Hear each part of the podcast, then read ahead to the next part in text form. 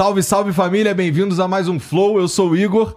Hoje vou conversar com Paulo Guedes, ex-posto Piranga, né? Obrigado, Paulo, por vir. Ex-ministro. Ex-ministro. Tem um papo aí que tu virou professor, né? Sim. Então, vamos falar sobre isso também. Mas antes, deixa eu falar aqui dos parceiros que estão com a gente, começando inclusive justamente por esse lance aí de tu virar professor, cara. Tá rolando aí é, um MBA, né? Do Paulo Guedes, junto com a galera do Primo Rico aí. E, pô, eu tô ligado aqui que, que na segunda-feira vão abrir as inscrições já pro teu MBA. E que, cara, dá pras pessoas, quem, tá, quem, quem gostaria de ouvir, é, pelo menos ali ter um gostinho, um bom gostinho, pelo que eu fiquei sabendo, assim. São quatro aulas sensacionais, não é isso, Caicão? Então, é, quatro aulas que são totalmente grátis. É, com as a primeira parte aí do, do- do pro- professor Paulo Guedes, ensinando macroeconomia e o outro é um nome aqui bonito, Portfolio Management, né? A gestão, gestão de portfólio. Você é professor de inglês? Mas eu acho esses nomes sensacionais, cara. Quando começa a falar, não, eu não tenho budget. Eu, ah, meu irmão, pô, é um orçamento, né, cara? Sem dinheiro. Pelo... tô sem grana, tô duro, né? Então, bom, se você quiser, é, dá pra você começar a, a- a entender esse universo aí, ou, ou- ou já ver, ou se você já estiver interessado também, assistir essas quatro aulas aí do professor Paulo Guedes. Onde é que essas aulas estarão disponíveis, Kaique? No Primocast, no canal lá do Primão, certo? Você consegue. Hã? Que tá na descrição. É, tem um QR Code também. É, e você tá, E as aulas, as inscrições, na verdade, começam na segunda-feira pro MBA de Macroeconomia e Portfolio Management do Paulo Guedes. Em conjunto com o Primo Rico. Inclusive, tem um mês, eu acho, que vocês anunciaram essa parada aí. Eu vi uma matéria de jornal e tal. Professor Paulo Guedes, meu amigo. Tu quer aprender com, com um cara que estava gerenciando a economia do país, você tem a chance agora. Então, segunda-feira abrem as inscrições aí, tá bom? Aqui na descrição tem o link e tem o QR Code para vocês também, não perde a chance. Demorou? Mas, Paulo, tá- tu curtiu essa ideia de virar professor, cara? Que que... Igor, isso é uma espécie de volta às raízes. O primeiro MBA executivo ah, no Brasil, e na verdade no mundo, a inovação foi brasileira. Meados de anos 80, 85, 86, o Brasil uma desordem financeira, indo para a hiperinflação, e nós tínhamos fundado um banco e faltava capital humano. Tinha jovens engenheiros, engraçado, era o contrário de hoje. Hoje está sobrando financista Aham. e faltando engenheiro. Naquela época tinha muito engenheiro, engenheiro de sistema, engenheiro de construção civil, engenheiro de telecomunicações, e ninguém entendia nada de economia e finanças. E nós precisávamos que os jovens entendessem. Então eu criei o primeiro MBA executivo em finanças. É, na verdade, é um MBA executivo com especialização em finanças. Esse produto MBA executivo não existia em lugar nenhum do mundo. Eu, à época, eu cheguei a conversar com o reitor de Harvard e tudo, e perguntando por que, que eh, não democratizavam o acesso ao conhecimento. Tudo bem que vão só 30, 40 pessoas por ano lá fazer os cursos de economia ou de, ou de direito ou de eh, geralmente as, as faculdades nos Estados Unidos elas têm elas se destacam em algum campo por exemplo. Se você quer eh, elas têm todos os campos mas se você quiser atingir excelência em economia você vai para Stanford vai para Chicago. Se você quiser em direito você vai para Harvard. Se você quiser em medicina você vai para John Hopkins. Então existe uma especialização. Agora é, o produto, como democratizar esse acesso, uma coisa é um jovem que estuda a vida toda, tem bolsa de estudos, era o meu caso, quer ir lá para fora estudar. A outra coisa é o seguinte: uma enorme massa de indivíduos buscando empregabilidade, precisando de conceitos básicos, fundamentais, numa linguagem acessível. Porque a linguagem da ciência normalmente é altamente matematizada. Ah, dizia até o Paul Samuels, que é prêmio Nobel de Economia, ele dizia: olha, a matemática é a linguagem da ciência. Então, como é que você vai pegar jovens executivos no Brasil vivendo numa hiperinflação, só esperar todo mundo estudar matemática para depois fazer um doutorado lá fora? Não dá tempo.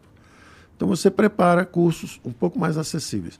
Quando vê os jovens digitais, eu tinha conhecido você e tinha conhecido o primo rico, o Tiago Nigri. Quando eu estava no governo, vocês- eu, eu acho que eu tive aqui uma Você vez. esteve aqui e ele foi lá e também. eu acho que ele foi lá É. também. E depois não tivemos mais contatos. Aí quando eu saí, é, eles me procuraram e falaram de uma coisa que me sensibilizou, que foi o seguinte, olha, você inventou esses cursos, é, e eu me lembro que na época nós levamos 10 anos para a indústria inteira, porque depois a GV entrou, uma opção de gente uhum. entrou e virou uma imensa indústria educacional de treinamento para executivos. Isso nós levamos 10 anos para formar mil pessoas. E com os jovens agora, Kaique, como é que nós estamos pensando aí? Podemos chegar a 2 mil alunos, 3 mil alunos? 2 a 5 mil alunos. 2 a 5 mil alunos em, em, em, um ano, de repente. Você atingir é. o que você precisar de 10 anos. Vai para digital, meu irmão. Vai para digital. É outro mundo. Aqui é outro mundo. É Aqui outro as mundo. coisas meio que funcionam. É, o, o tempo passa diferente na internet. E é isso, esses jovens digitais que vocês são, eu acho que são uma extraordinária forma de compartilhar conhecimento. É nesse sentido que é uma volta à origem. Eu era um professor durante anos, dei aula na PUC, na GV, no IMPA, Instituto de Matemática Pura e Aplicada, e de repente sigo minha vida, viro banqueiro, viro investidor, depois passo por um ministério e estou de volta às origens. Entendi. Estou de volta às origens, estou fazendo o que eu fazia antes. Está sentindo agora com muito mais experiência. Novo, muito bom. Compartilhar essa experiência é muito bom, entendeu? É. Muito e, bom. E, e, agora, muito mais experiência também, né? Agora, assim, tu já de fato passou por um ministério, já passou por ter um banco e tudo mais. É, é um Paulo Guedes 2.0 turbo. É, tem muito aprendizado, né? A vida é, é, extraordinária por isso, porque é um eterno aprendizado.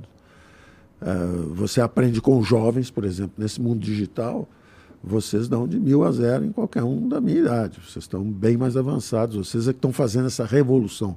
Compartilhar conhecimento, é, a, a, velocidade em que vocês giram é muito maior que a nossa.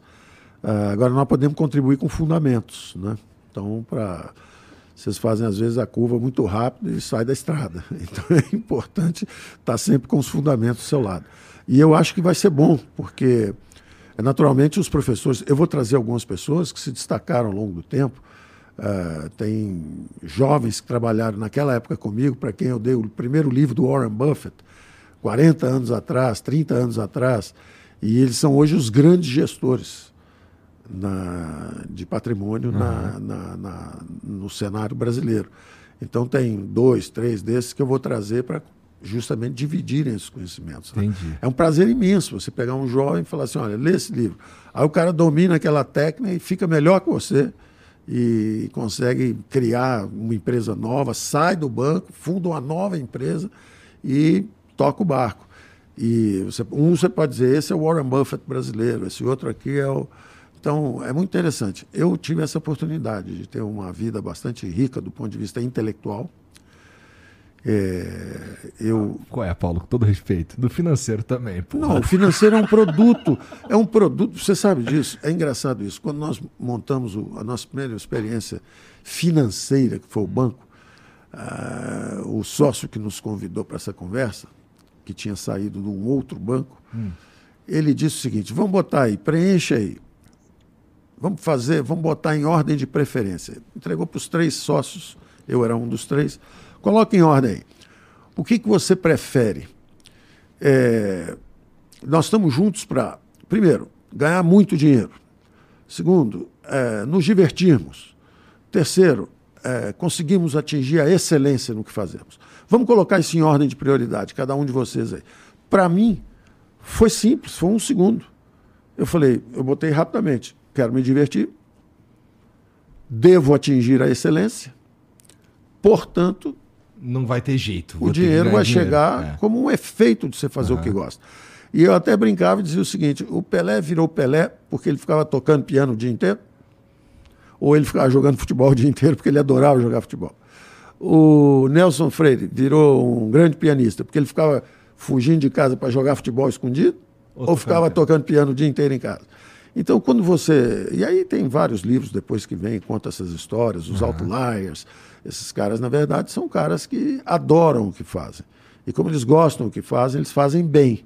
E como eles fazem bem, a sociedade retribui pagando bem pelo serviço desses indivíduos. Então, se tu quiser fazer o MBA do Paulo, tem o link aqui em cima e tem o link aqui embaixo também.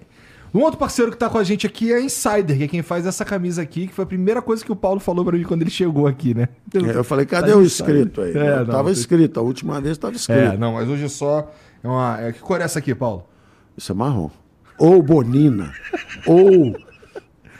Pra mim é vermelho, É porra. vermelho? Não é vermelho. É ver que cor é isso aqui?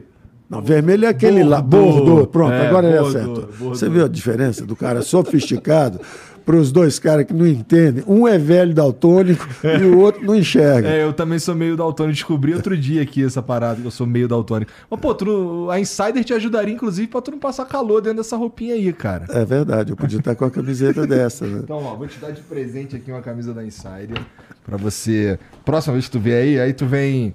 Vem que nem eu, vem de bermuda e chinelo, né? Serve pra tu dar um rolê lá também, é, esse rolê matinal que tu gosta de dar na rua. E, bom, você que tá assistindo aí, você também pode ter uma roupa, pode completar o teu armário. Tem que fazer um pouquinho do comercial, lá, né? Para te ajudar, né? Vai lá, vai lá. Tem que fazer o papel um pouco para te ajudar. Essa cor é boa. Essa, Essa- cor é boa. Então, sabe o que é Pra interessante? Quem tá engordando, Então, e essa ela disfarça bem. é né? tranquilona de tu usar, é, por mais que seja preta, ela tem um conforto térmico diferente, assim, tu não sente que ela é preta, falando sério, de verdade. Ainda que seja calor, esteja mó sol, eu sei porque eu só uso isso tem um tempão, né? O meu armário parece o armário da Mônica. É, e você pode completar o teu armário também é, com a Insider aí, porque tem roupas com, sempre com um twist tecnológico, como eu disse. É, A, a camisa, ela tem um conforto térmico diferenciado, ela seca rápido, ela mantém o odor do corpo dentro dela. é, você pô, consegue, ela desamassa no corpo, tu vai curtir muito. E todas as peças da Insider tem um twistzinho, tecnológico. Então tem cueca, tem meia, tem moletom, tem bermuda que não molha, tem um monte de coisa maneira pra você encontrar lá. É, inclusive a undershirt, que os caras que usam terno aí, por exemplo, usa por baixo, que é pra não ficar pizza na camisa, entendeu? É, dá pra tu resolver todos os teus problemas lá em insiderstore.com.br e você ainda pode usar o cupom FLOW12. É isso, Jean? Pra ganhar 12% de desconto no teu carrinho. Então tu entra lá, enche o carrinho, cupom FLOW12 e vai ficar como? Tecnológico aí, com a, com a indumentária braba. Já é? É, Entra lá então. O link também tá no QR Code e também tá aqui na descrição. E deixa eu ver o emblema aí, Jean. Fizer, ó, a gente tem um artista aí que faz sempre um- uma homenagem aos nossos convidados. Isso daí é você meio puto. Olha lá. Sou eu no governo. É, você no governo aí.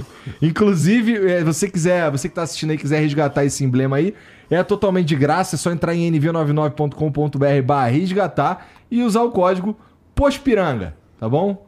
É, entra lá, você tem 24 horas pra fazer isso, depois a gente para de emitir e só vai ter acesso quem resgatou nesse período, tá? É, se quiser mandar mensagem pra gente, estiver assistindo no YouTube, tem o link fixado aí nos comentários da live. E, ou pode entrar em nv99.com.br barra flow, mandar mensagem, pode ser áudio, vídeo ou texto, e a gente é, toca aqui no, ou lê aqui no final do programa. Cara, tu, durante, é, tu falando sobre o, o início aí da, que você dava aula e tudo mais, tu falou... ah, Só, só completando, ah, é, os jovens digitais estão participando justamente desse MBA em macroeconomia aplicada. aham.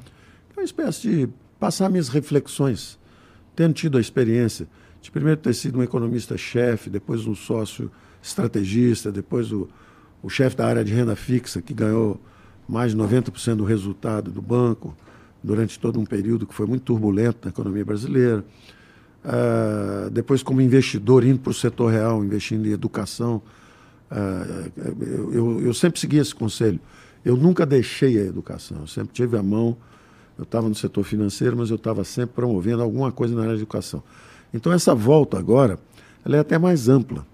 Eu vou ser chanceler de uma universidade, eu vou criar um curso de medicina robótica, que eu estava investindo nessa área um pouco antes de eu ir para o governo. Também um curso de eh, um de medicina robótica e um de eh, transição energética. Ah, a gente vai falar um pouco disso lá na frente, Uhum. mas é só para não perder a oportunidade de dizer desse compromisso meu com a educação, que ele é antigo. Ele é muito antigo.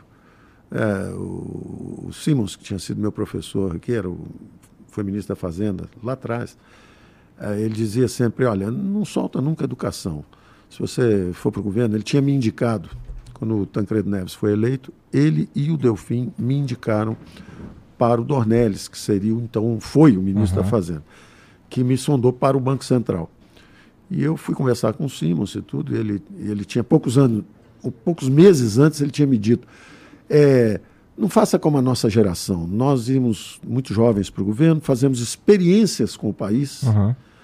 e depois a gente fica conhecido, vai ganhar dinheiro, etc. Faça o contrário. Ah, faça como os americanos. Ah, primeiro terço da vida você estuda, o segundo terço você fica independente, ganha seus recursos, faz as suas experiências com você mesmo. E na velhice você vai e presta serviço para o seu país e, e- e leva a sua experiência para ajudar o país, em vez de fazer experiências com o país. Mas nunca solte a educação. Fique sempre de mão dada com a educação, porque aquilo te mantém sempre pensando, conversando com os acadêmicos. No fundo é o seguinte, é que as ciências econômicas são extraordinariamente poderosas, elas têm impacto na prosperidade dos indivíduos, na vida dos povos, no destino das nações. Eh, então é, é muito importante você estar percebendo o tempo inteiro o que está acontecendo, para onde a coisa está indo.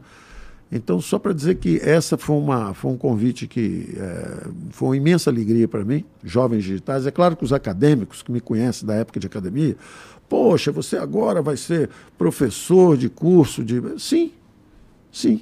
O objetivo é justamente esse: é compartilhar conhecimento, difundir o máximo possível, da forma mais acessível possível, para todo mundo entender. E isso era uma coisa que o filósofo da ciência, o Karl Popper, dizia: a primeira responsabilidade do intelectual é dominar o seu campo. Estuda tudo, lê tudo, vê todos os ângulos. Ah, vai ser sempre muito difícil se atualizar, mas tente. Ah, depois, tente os campos correlatos, para você exatamente aprender com coisas, por exemplo, um economista tem que conhecer a história. Ele precisa conhecer a história, ele precisa conhecer um pouco de sociologia, ciência política, ter cuidado para não se perder, ah, porque tem muita coisa ruim escrita em campos menos. A, a ciência não é exata, as ciências não são exatas. A gente chama ciências exatas, por exemplo, física, ah, mas quando você vai para a física quântica, que é a micro, a coisa do microcosmos, princípio de incerteza de Heisenberg, não tem certeza nenhuma ali, você não sabe nem por onde passou o elétron, entendeu? Então, é, mas de algumas são aproximações, todas são aproximações da realidade, algumas funcionam com grandes números, por exemplo, biologia e economia têm isso em comum, são é organismos se vivos. poderia são se organismos perder? vivos. O cara se perde quando ele justamente, ah, por exemplo, vai para a ideologia. Tá. Esse é um caminho da perdição. Ah, vou dar um exemplo específico. Karl Marx, como economista, é um pós-ricardiano menor. É pequenininho. É um excelente, eh, eh, digamos assim, eh, talvez o mais influente pensador político que a história já registrou. Verdade. Ah, um certamente um, um historiador e sociólogo com alguma sensibilidade poética para o momento que ele estava vivendo, ele vendo na verdade um mundo de miseráveis, Aham. né, que saíam do campo e iam para um início de urbanização na Inglaterra. Então, evidentemente, ele via um- um- alguém muito pobre, às vezes até 14, 15, 16 anos, saindo de uma vida miserável em busca de uma vida um pouco menos miserável. E ele mistura isso com uma exploração do capitalismo dos pobres, sem perceber que o indivíduo se moveu porque ele estava fugindo de uma miséria maior ainda. E aí você é um homem que tem um impacto enorme, sobretudo, e é, um, e é uma perdição do ponto de vista eh, intelectual para um economista. Porque você para de pensar de maneira prática. De e- maneira científica, Aham. as ciências econômicas dizem, por exemplo, que o capital não explora o trabalho, o capital aumenta a produtividade do trabalho.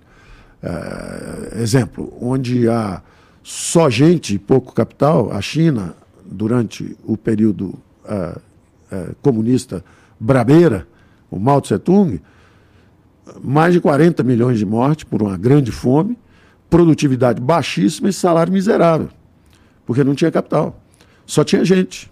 Então, o salário é um salário muito baixo. É como o Malthus falando também durante a Idade Média. O salário era o salário, era a lei de ferro dos salários, era o salário suficiente só para procriação. A, a população não crescia. Estava sempre em torno de 200 milhões de habitantes. Ia para 220, faltava comida, tinha uma guerra, voltava para 180. Ah, justamente quando começam a se distribuir as técnicas de comercialização, a produtividade, a, a, industrialização, as inovações tecnológicas, a população do mundo, depois de mil anos, oscilando em torno de 200 milhões, ela dispara e está agora chegando a 8 bilhões. Ou seja, se nós fôssemos ainda 200 milhões, seríamos super ricos todos. Todo mundo era bilionário. Mas nós mesmos é que transformamos essa abundância de recursos em mais gente, mais filhos. Vamos crescer, vamos ter. Está tudo certo. É uma escolha humana.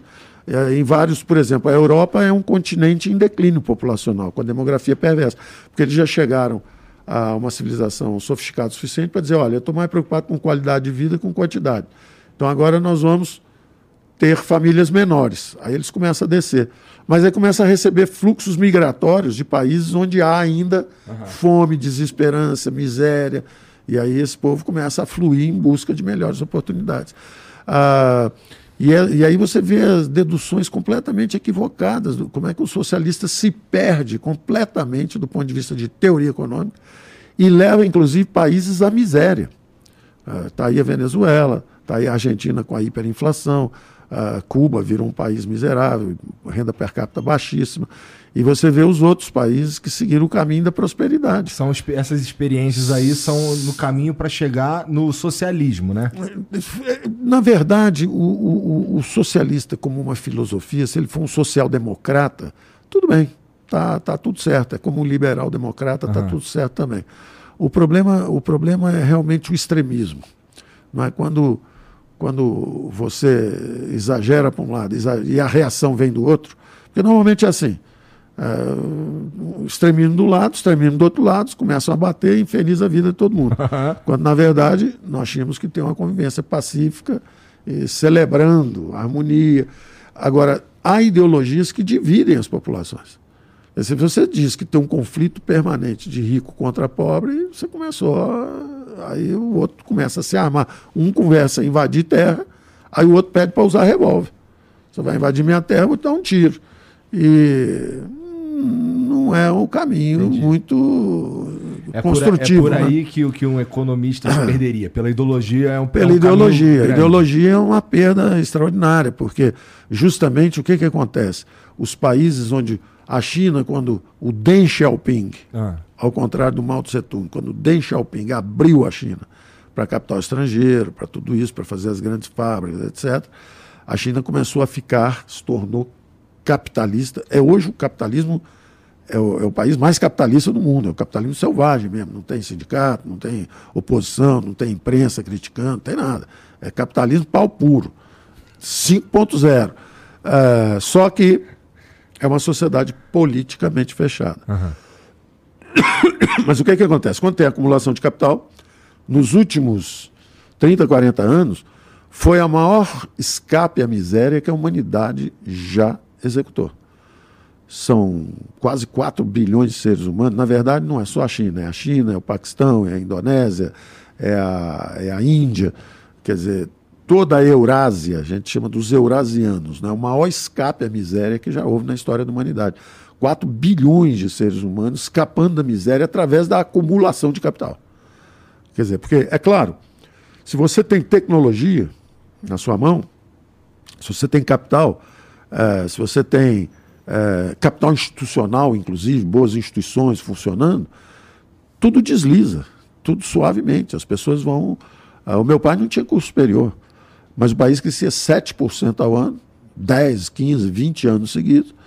Uh, mesmo quem não tem educação uhum. é, consegue melhorar na vida e criar Mas isso família. Sempre freia também, né? A gente está vendo, inclusive, a China freando mesmo, né? O que acontece normalmente é que os regimes dirigistas, dirigistas que a gente chama de planejamento central, tá. etc., eles fecham politicamente, começam a fazer fábricas, instalações industriais, hidrovias, ferrovias, aeroportos, vão fazendo aquilo, porque são tecnologias conhecidas. Então você cresce. Essa é história da União Soviética, é do Brasil no regime militar, é da, é da China hoje. Você cresce 10, 20, 30 anos rapidamente, porque você está aplicando maciçamente aquelas tecnologias uhum. todas. Só que é um sistema que, primeiro, às vezes não cuida do capital humano. O caso brasileiro o nosso regime militar investiu bastante em infraestrutura, com empresas estatais, Eletrobras, Telebrás, Ciderbras, Petrobras, Nuclebras, Portobras, mas esqueceu do capital humano. Educação, saúde, saneamento, esqueceu. Quando nós redemocratizamos, nós fomos nessa direção. Mas não tivemos a capacidade de transformar o Estado. Justamente o Estado fazer o seguinte: em vez de fazer chapa de aço com prejuízo, privatiza e usa os recursos na educação, na saúde, no saneamento, vai na outra direção. Nós ficamos prisioneiros. Nós não conseguimos fazer essa transição até hoje. Ela é uma transição ainda incompleta. Então, por isso que o Brasil atravessa, às vezes, crises econômicas sérias. No final do governo militar, nós havíamos tomado dívida externa excessiva para financiar gastos do governo, sempre o governo que vai gastar, que vai salvar o país, etc. Nós fomos para endividamento excessivo externo. Aí tivemos crises cambiais recorrentes. Aí depois começamos a financiar com moeda. Aí fomos para dois surtos de hiperinflação: 5 mil por cento em 89 e 2.500% em 94. Nossa, cara, eu lembro de uns comerciais é. da Casa e Vídeo vendendo a prazo com juros de apenas 50% é ao isso, mês. É isso. E, e aí, nesses últimos anos, o que aconteceu é que a gente aprendeu que não devia tomar dívida externa em excesso, não devia emitir moeda em excesso, mas se endividou em bola de neve. Saímos nos endividando em bola de neve. Isso acontece com os países é, que acham que é o governo que vai resolver tudo. Aí você se endivida em bola de neve, Resultado, hoje eu estava lendo algo dizendo que os Estados Unidos vão gastar agora um trilhão de dólares só para pagar juro da dívida. Um trilhão de dólares, você imagina isso. É, dava para quase dar um perdão fiscal na dívida dos jovens estudantes americanos, que estavam em um trilhão e meio. Quer dizer, se em vez de estar tá gastando isso com juros, você poderia, por exemplo, dizer: olha, jovens, vocês que não conseguiram emprego, porque houve uma grande recessão em 2007, 2008, e vocês não conseguiram emprego, depois de se endividarem para estudar, vou dar um perdão para vocês. Não pode, porque está pagando o juro da dívida. Que foi um caso bastante parecido com o Brasil também. O Brasil se endividou em bola de neve por duas, três, quatro décadas. E aí gastava 400 bilhões de reais, são 40, 50 bilhões de dólares ano, só com rolagem da dívida. Quer dizer, vira o o paraíso dos financistas é. e o inferno dos empreendedores, com juro alto, o inferno dos consumidores, também com crédito caro. É, então, a, as ciências econômicas te ajudam a manobrar nesse espaço, entender o que, que você pode fazer, que é legítimo, são legítimas aspirações sociais numa democracia emergente. O Brasil quer reduzir a desigualdade, o Brasil quer investir em igualdades oportunidades educacionais, o Brasil quer resolver o problema de saneamento, tudo certo.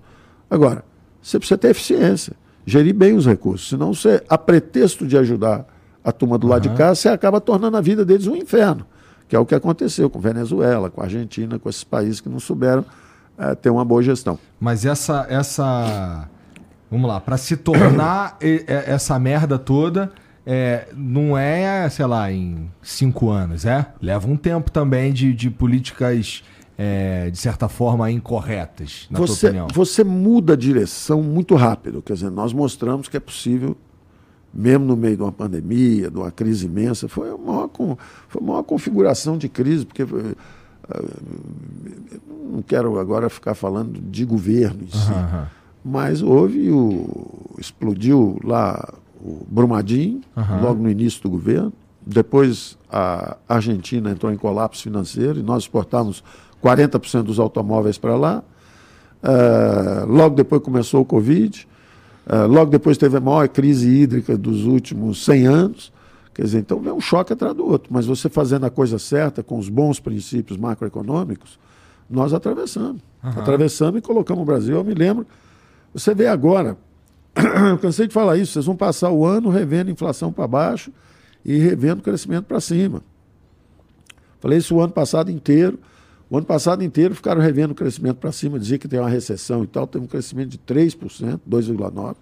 Esse ano, ah, não, a recessão foi para o ano que vem, no ano que vem vai ter recessão, que era agora 23%. Já estão revendo de novo o crescimento para 3% outra vez, quer dizer, é, na verdade, se você fizer a coisa certa, é, o país reage rápido. Agora, você precisa realmente, para enriquecer um país, o país, o Brasil é um país rico em recursos naturais. Pra caralho. É sim. muito rico. E ele afastou a grande ameaça, que é a miséria em massa. Ele afastou isso com, com a, o próprio ajuste educacional brasileiro. As famílias brasileiras foram percebendo isso e desacelerando o crescimento demográfico. Não precisou. A China, por exemplo, impôs por lei que uhum. não podia ter dois filhos para derrubar o ritmo de crescimento da população e tentar evitar a miséria em massa que já acontecia. No caso brasileiro, foi espontâneo e voluntário. Foram, foram decisões das famílias reduzindo o número de filhos. E a população brasileira vai se estabilizar em 220 milhões de habitantes. O resto vai ser imigrante só. Por enquanto, nós estamos perdendo é, gente. Mas assim que o Brasil recuperar sua dinâmica de crescimento, e nós conseguimos sair do buraco fiscal, nós conseguimos sair do, do, dessa armadilha de baixo crescimento com as reformas, o Brasil já cresceu 5, depois cresceu 3, esse ano cresce 3 de novo. Quer dizer, ele, ele, ele, ele pode seguir no caminho da prosperidade, ou pode derrapar de novo de volta para o buraco. É uma é. questão de escolha. Então, assim, é, eu sei que tu não quer ficar falando muito de governo e tal, é, que agora tu é professor, mas, porra, é, esse crescimento desse ano, ele, na tua opinião, é reflexo do, do que foi feito no ano passado, por exemplo, ou nos últimos anos? Tem sempre vários componentes, né? Tem uma boa safra agrícola esse ano, que foi resultado de, do que plantamos no ano passado. Tem um fluxo de investimentos colossal, é. justamente colossal. É, nós deixamos mais de 900 bilhões de reais, são, são mais de 200 uh, bilhões de dólares. São dois planos Marshall. Um plano Marshall são 100 bilhões de dólares. Nós deixamos 200 bilhões de dólares de contratos assinados para os próximos 10 anos. Em mineração, em agricultura, em cabotagem, em saneamento, em privatizações de portos, aeroportos. É, quer dizer, tem muita coisa que foi feita com as reformas sucessivas, foi uma sequência de reformas, é, que botam o Brasil com uma taxa de crescimento um pouco maior do que era antes. Tá. Então, agora é claro que há efeitos circunstanciais também. É, se você, é, de um lado, você sobe os juros um pouco, porque está combatendo a inflação, você desacelera. De outro lado, você deu aumento de salário para o funcionalismo público, você já empurra um pouquinho o consumo para frente. Então, é uma, é uma, é uma mistura complexa. Uh, mas a verdade é que o Brasil é, estava recuperando a sua dinâmica de crescimento. Então, se a gente não desviar muito do que estava sendo feito, uhum. é, a coisa segue. Estamos desviando muito? Ora, eu respondo como Sócrates. Uhum. O que, que você acha? Sócrates eu, eu... respondia fazendo perguntas. É, é o verdade. método socrático. O que, que eu estamos acho? Estamos gastando mais ou estamos gastando menos? Cara, eu acho que ah, coisas boas aconteceram. Eu acho que essa essa reforma, esse bagulho do tributário aí que tá rolando pode ser muito benéfico, na minha opinião. Isso é, é importante falar disso, porque nós aprovamos uma reforma tributária na Câmara de Deputados. Porque tem muita gente dizendo assim, ah, não fizeram a reforma, não quis apresentar a reforma, etc. Nós aprovamos uma reforma da Previdência na Câmara de Deputados.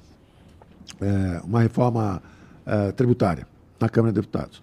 Criamos o IVA dual, uhum. Então, essa mudança é incontornável. Nós temos que sair das formas equivocadas é, de impostos que nós tínhamos, que era IPI, ICMS, infinitos impostos. É infinitos, é um, manicômio tributário. É um manicômio. Mesmo. Isso. Então, essa simplificação para o IVA, nós tínhamos feito e aprovamos. Só que nós, pelo princípio federativo, nós deixamos os estados decidirem qual é a alíquota deles já tinha até depois um teto, ele não pode passar de um certo nível, é, mas já havia o IVA dual. O governo federal criou dele, os estados criam dele. É, já tínhamos aprovado também é, o, o, imposto sobre lucros e dividendos, que era para tributar justamente é, isso na Câmara Baixa, na ah. Câmara de Deputados. Mas não passou no Senado, ele ficou preso no Senado. Esse daí do lucros e dividendos é, por exemplo, eu tenho tudo isso daqui e o dinheiro que eu tiro da empresa passa isso. a ser tributado. De... Hoje o imposto é zero. Uhum. Isso não é justo. Eu isso é socialmente acho. perverso. Enquanto estiver na empresa, está virando inovação, está virando acho. investimento, está virando. Para mim seria ótimo, tá gerando é basicamente emprego, o que eu faço. É, está gerando emprego, etc. Os impostos serão menores. nós estamos seguindo, nós estamos seguindo justamente os princípios do, da, da OCDE. Nós queríamos acesso à OCDE. A OCDE pediu o seguinte: transformem a base, saiam desses impostos é, com base é, é, inadequada e vão para o valor adicionado. Nós aprovamos isso na Câmara de Deputados. É, a segunda recomendação é vamos reduzir os impostos indiretos, é, que são justamente IPI, Imposto sobre Produto uhum. Industrializado, esse troço, e vamos deixar subir um pouco o imposto de renda. Então, ao não corrigirmos a tabela do imposto de renda, nós estamos naturalmente aumentando um pouco o imposto de renda, uh, enquanto colocávamos tetos e limites para os impostos indiretos. Na verdade, nós reduzimos os impostos diretos e colocamos limites. Uhum. Então, por exemplo, nós pegamos o IPI e reduzimos 35%, o IPI de quase 4 mil produtos. Uh, e reduzimos também o ICMS.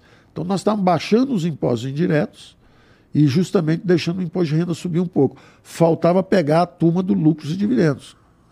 Era justamente a turma que. Nós, esse era o imposto que faltava ainda. E né, a, coisa parou no Senado, não, não evoluiu. E agora eles vão ter que fazer algo semelhante nessa direção. Uh, mas era algo. Tinha que pegar que... um pouquinho também, com todo respeito. Assim, não sou a favor de mais imposto, não. Mas é que tem uns que são. Que assim, se a gente consegue desafogar a galera que está, por exemplo, pagando o mesmo imposto nessa água que eu tô pagando, que eu acho um pouquinho absurdo. É, por exemplo, chega lá no Capão Redondo, essa água aqui, o cara vai pagar o mesmo imposto que eu. eu acho meio. Isso é que eu estou dizendo, são os impostos indiretos. Esses impostos têm que baixar.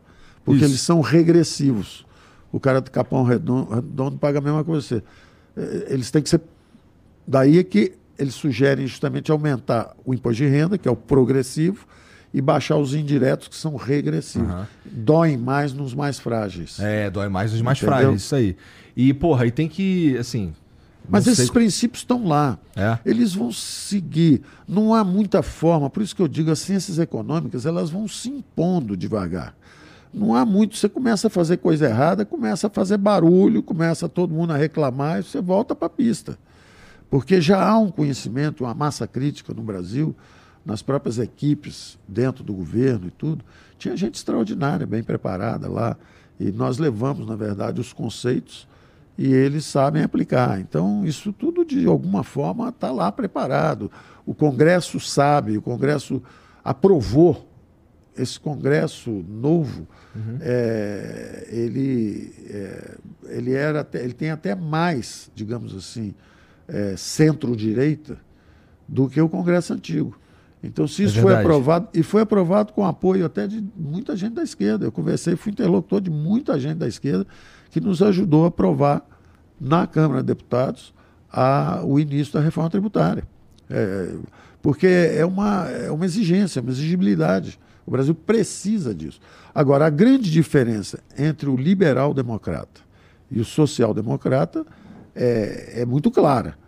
O liberal-democrata é alguém que acha que o setor privado é que tem que conduzir a dinâmica de crescimento de uma economia e cabe ao governo justamente reduzir as desigualdades sociais, aparar um pouco esses desequilíbrios setoriais, é, educacionais tudo essa diferença de oportunidades. Daí existem esses programas sociais. Por exemplo, nós usamos esse conceito durante a calamidade. Ela chegou, nós já tínhamos uma proposta de renda básica. Quando o Covid chegou, nós já colocamos lá. Muita gente interpretou muito mal. Ah, ele botou só em 200 reais. É um imperativo moral. Você não pode chegar num país onde uma família pobre do Nordeste ganha 200 reais e aí um, um chofer de táxi do Sudeste está parado por causa do distanciamento social, aí você bota em 400. Você não pode fazer isso. O imperativo moral é o seguinte: bota onde estão os programas sociais, 200. E agora aumenta todo mundo junto. Aumenta para 300, para 400. Pra... Aí então as pessoas, ah, o Paulo Guedes botou em 200, botou em 200. Era um imperativo moral, eu não podia botar. Estão aqui os assistidos pelo Estado, ganham 200. Aí agora é, iam dizer quem votou no, no, no, candidato dele, ele resolveu pagar o dobro ou o triplo. Não, Com é certeza. um imperativo moral. Você bota igual, manda para a Câmara e a Câmara, corretamente, o Senado depois, aumenta. E aí acabou indo para 600, acabou triplicando. Né? Foi um movimento que o próprio presidente à época falou: ó, bota mais aí, porque ficou uma competição política. Quem, quem paga mais? Quem dá mais? Quem dá mais? Quem dá mais? E... Nossa, tu vai, tu não deve sentir falta nenhuma de ser ministro, cara. Olha, eu vou te dizer uma coisa. É, existe uma falta, eu não sinto, evidentemente, nenhuma. É porque o senso de responsabilidade é muito grande. É, então Agora nesse... tu mora na tua casa, entendeu? É, Pô, tu exato, caminha de manhã. Exato, pô. exato, exato. é um sacrifício realmente que você faz. Agora, o reconhecimento é comovente. É porque quando você está lá, está aquela confusão, tem briga política. Eu mesmo falava, é muito barulho, tem muito barulho político, mas os fundamentos do Brasil estão sendo corrigidos. O Brasil vai melhorar. E lá fora, principalmente, eu defendia muito o país, porque eles tratavam o Brasil como se o Brasil fosse assim, não, aqui está tudo bem, lá está tudo ruim. Eu dizia, olha, nós estamos à frente de vocês, vocês estão subestimando a democracia brasileira. Nós reagimos é, apesar da barulheira toda aqui dentro, a verdade é que o Brasil caiu menos do que eles previam. Eles previam queda de quase 10% no PIB. Nós caímos muito menos do que a Itália, França, Alemanha, Japão, uhum. todo mundo. É, e nós voltamos mais rápido. É, e, e, eu dizia que eles estavam, nós já estamos baixando juros. A economia brasileira é, já está começando a baixar os juros, a inflação já está sob controle. Uh, enquanto isso, eles estão subindo juros ainda na Europa, estão subindo juros. Nos Estados Unidos ainda estão em dúvida se param ou não, e nós já estamos descendo. Isso quer dizer que nós fizemos nosso trabalho à frente deles. Nós trabalhamos melhor do que eles e temos isso registrado em números, porque com números você não pode argumentar. A dívida PIB no mundo inteiro subiu em torno de 10%. Todo mundo está devendo mais. O país que devia 100% do PIB está devendo 110% do PIB país que devia 80 está devendo 90. Quem devia 200 está devendo 210% do PIB. Tem países super endividados, como Japão, Itália, e agora os Estados Unidos entraram nessa categoria também. E o Brasil é um dos únicos, foi um dos únicos três países que conseguiram reduzir a dívida PIB. Quer dizer, nós entramos no, no Covid com 76%. Quando acabou o Covid, nós estávamos com 73%, 72,8%,9%. Então, nós pagamos pela guerra. Nós somos uma geração que apertou o cinto, se sacrificou e saiu sem dever nada a ninguém. Ao contrário, nós saímos com superávit primário é, em 5 mil municípios, em 26 estados, governo federal, empresas estatais. Quer dizer, nós realmente fizemos o sacrifício que a guerra exigiu. E, e estamos agora em posição. Agora, o que for plantado agora é o que vai acontecer nos próximos anos. Ah, mas o que está acontecendo nesse ano é revisão de PIB para cima, é a inflação ainda sob controle, está tudo, tá tudo arrumadinho. Voltarias? Aceitarias um novo Só ministério? Só em caso de guerra mundial. Se tiver uma guerra mundial, o mundo inteiro contra o Brasil, aí eu me alisto e sirvo a qualquer presidente. Guerra mundial, todo mundo contra o Brasil, porque se ainda tiver dividido, eu ainda ainda ajuda um pouco, aconselho do lado de fora. Então agora é ex-posto Piranga. Sim. Foda-se, não quero mais Sim. saber. Sim. Mas, porra, quando, Mas, no... ó, ah. sem nenhum arrependimento de ter ido. A minha regra foi respeitar e ser respeitado. Quem nos tratou com respeito recebeu o mesmo tratamento, quem nos tratou com indiferença, o mesmo tratamento. Quem nos tratou mal, simplesmente ignorar, porque nós estamos no meio de uma batalha a maior crise humanitária que nós já sofremos. Sim. Pessoas morrendo, milhões de pessoas perdendo emprego, fechando empresas. E tinha gente subindo em cadáver para fazer política, brigando, em vez de ajudar. Tomando tiro nas costas, fogo amigo, traição. Quer dizer, então, é, você diz algum arrependimento? Nenhum. Porque eram 200 milhões de pessoas que dependiam da gente manter as coisas no lugar, manter o equilíbrio e fazer o que fosse possível. E tive a ajuda de muita gente lá. Muita gente boa nos ajudou. Seja no Congresso, seja no Supremo, tá. seja no TCU, seja na, uh, nas ruas, nas empresas. Quer dizer, foram, é, foi um mutirão realmente para salvar o Brasil. Enquanto tinha gente fazendo só política, política, política, fazendo barulho, é, em vez de trabalhar para melhorar o país. E o Paulo Guedes superstar agora? Como é que tu tá lidando com essa parada aí? Que agora tá superstar. Agora, eu... agora tu não anda na praia mais e ninguém fala contigo, entendeu? O que aconteceu foi assim também, foi, foi assim, extraordinariamente, para mim, foi é o que me dá a convicção de que a gente tem que se sacrificar mesmo pelo país e fazer o melhor possível, porque foi uma surpresa para mim. É, quando você está lá naquela confusão, e às vezes até amigos preparados na mídia, mas que são militantes, eh, não estão mais. Perderam objetividade. É o problema da ideologia. O cara perde a objetividade, o cara confunde tudo, não está mais interessado em buscar a verdade, ele está interessado em fazer política. E aí vale tudo, seja economista, seja gente de mídia, seja político, seja. Tem hora que você tem. É, calma, há interesses maiores em jogo, vida de pessoas, o destino de um país. Dizer, o país podia afundar. Foi nesse contexto também que eu estava analisando que, às vezes, se você perde a mão, um controle fiscal, uma coisa desse tipo, no meio de uma catástrofe dessa, uhum. você pode realmente deslizar para a miséria muito rápido. Você vai para a hiperinflação muito rápido.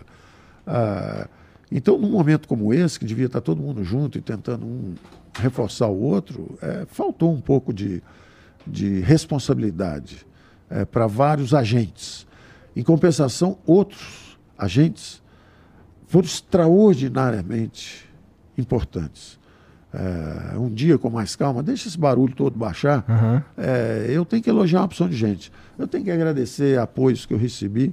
É, o presidente não deixou. É, ele uma vez me disse: olha, tem. Você ganhou a maioria agora, tem 23 ministros, 12 pediram a sua cabeça. Você finalmente conseguiu a maioria. É, eu falei, presidente, o que o senhor resolver está resolvido. Se eu tiver aqui, eu vou. Agora, eu acho que eu sei o que eu estou fazendo. Ah, então ele. Caralho, rolou isso? É, rolou, rolou. Ele, ele um dia falou assim: eu preciso conversar com você e tal. Aí, pois não, vou aí? Não, não, não, eu vou aí. Aí foi lá que ele, ele teve a gentileza, no meio daquela confusão, eu fui para distanciamento social, voltei para minha casa, o hotel fechou, aí eu teria que alugar um lugar, ele falou, não, mora lá no, na Granja do Torto. Várias vezes eu falei com ele, pronto, acabou a doença, deixa eu sair. Não, fica aí, é confortável, fica aí. Então ele foi gentil comigo, foi respeitoso o tempo inteiro. Uh, eu não posso de jeito nenhum. Todo mundo pode falar o que quiser. A minha experiência com ele foi uma experiência de uma pessoa que foi íntegra comigo, correta. Não testemunhei nenhum ato assim de, de perseguição, caçar alguém, um pedido para fazer alguma coisa errada. Não, não posso dizer isso. Agora, curiosamente, tem gente no Supremo também que me ajudou e com muita seriedade e pensando no bem do país. E teve gente no TCU também que me ajudou, pensando no bem do país. Então tem de tudo. Teve gente que atrapalha, teve gente que ajudou, teve político de oposição que ajudou o governo em algumas circunstâncias, pensando no Brasil. Que era o ideal, né? É, tinha gente do governo que pensava em atrapalhar em vez de. Então tem de tudo quando você vai para lá. Como qualquer é, convívio humano, uhum. tem pessoas de, com grandes ideais e tem pessoas que estão pensando só em levar vantagem aqui ou ali. É qualquer lugar do mundo, não tem nada a ver, não tem nada de particular. Uhum, é verdade. Né? Mas tá curtindo ir comprar pão e tirar foto, cara? Mas isso, eu acho que virou mania. Eu acho que o negócio virou mania, porque não é possível. Porque um, eu acho que um tirou, aí alguém falou assim: ó, eu acho que é fácil e ele gosta, então eu vou tirar também. aí começaram a tirar e o negócio não parou mais. Mas, com sinceridade, é, é um afeto. E é um afeto que te recompensa pelo esforço. Você ficar três anos enfiado lá, no meio de uma confusão dramática que foi esse período, uhum. e você conseguir bons resultados, porque os resultados estão aí. Ah, o desemprego chegou a bater 14,9%, quase 15%, baixou para 7,8%. Então, quase Paulo, a metade. Inclusive, sobre isso. A inflação caiu, de, chegou a 10 e pouco e tal, também voltou para. A expectativa na época que houve a eleição, a expectativa já está em três e pouco. Usando sempre os mesmos parâmetros, ou os mesmos, os mesmos critérios para chegar nisso daí, né? né? Sempre os mesmos critérios. Então, os critérios que usam hoje, você usou, vocês usavam já no passado e tal, não é uma não, questão. Não, não o que eu quero dizer, é, esses números não são maquiados, de certa não, forma. Não tem nada maquiado. Tem até gente que é militante, que fica assim, ah, houve artifício para fazer a inflação mais baixa. Não. Não, já, sabe por que eu estou te perguntando isso? Porque eu escutei é, recentemente na rádio é, um cara integrante do governo falando que, por exemplo, o superávit de 22, é, o superávit primário de 22, é, era meio que mais ou menos, era quase que não, uma... Não, as pessoas, sabe o que é? é? Esse é o problema, entendeu? As pessoas se perderam nessa disputa. Numa pira de não poder aceitar que o maluco não, que está numa outra As pessoas diferente. se perderam nisso. Houve, evidentemente, sacrifícios. Se você está no meio de uma guerra, milhões de pessoas perdendo a, a, a, os empregos, Eh, milhões, literalmente. Nós temos 11 milhões de registros de pessoas que seriam demitidas, mas receberam o benefício emergencial e foram mantidas nos empregos. 11 milhões é um terço da população formalmente empregada no setor privado, porque são 106 milhões de brasileiros, são 46 no mercado de trabalho formal, ou seja, carteira assinada, 13 são funcionários públicos, 3 milhões, sobram 33. Desses 33, 11 milhões receberam o nosso benefício emergencial. Mantiveram seus empregos graças ao nosso programa. Além disso, os 40 milhões de invisíveis, que ninguém sabia, ninguém não tinha registrado lugar nenhum, nós tivemos que criar o cadastro, e mais os 20 milhões que estavam nos cadastros nos programas sociais. Eram mais 60 milhões de brasileiros, na verdade acabaram sendo 68 milhões de brasileiros, que receberam a renda básica.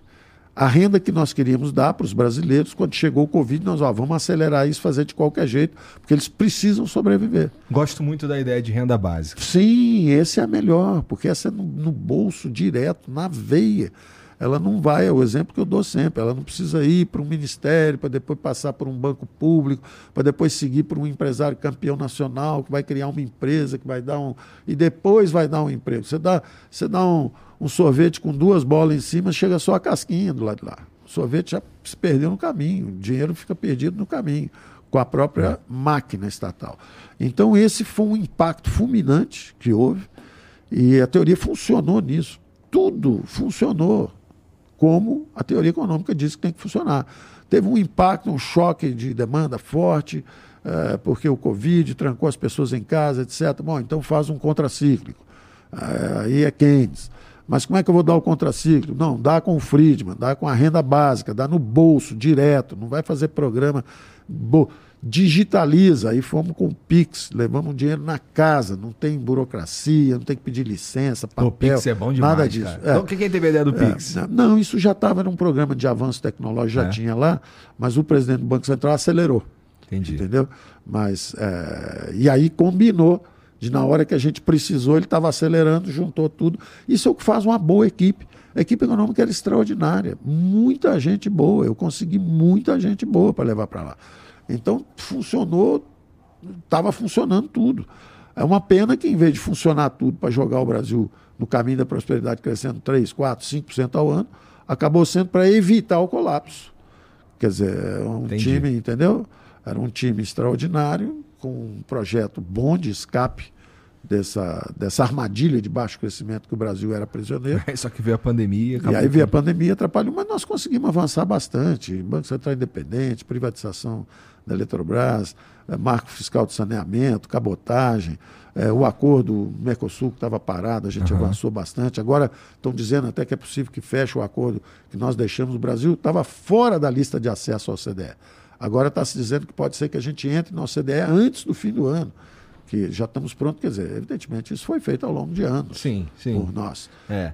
O, o, mas tem, por exemplo, umas, o lance da Eletrobras, da privatização, é tema também dos do, caras batem em vocês até hoje por causa da, do lance da Eletrobras. Isso foi feito exemplo, tudo que... direitinho, foi feito com.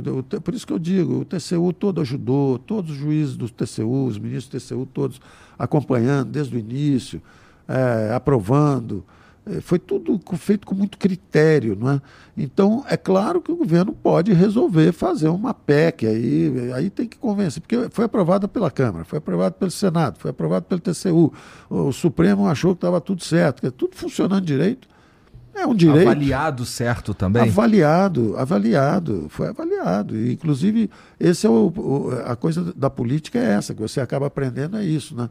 Ah, o, tem uma determinada bancada que diz o seguinte: olha, só pode privatizar se cuidarem da revitalização do São Francisco, senão vocês vão fazer. Vocês vão, não vão prestar atenção no fornecimento uhum. uh, de água da matriz. Aí era um senador da oposição. Uh, um senador da oposição falou o seguinte: tudo bem, se atender isso daqui, a gente pode aprovar. Aí vira o outro senador lá da região norte e nordeste também, da oposição, falou: ó mas tem que atender também os seguintes critérios para poder atender o abastecimento de energia elétrica aqui para o Norte e Nordeste também. Então, atende isso também. Então, você acaba que você entende que a política é essa disputa por recursos públicos, uhum. cada um representando os votos que recebeu.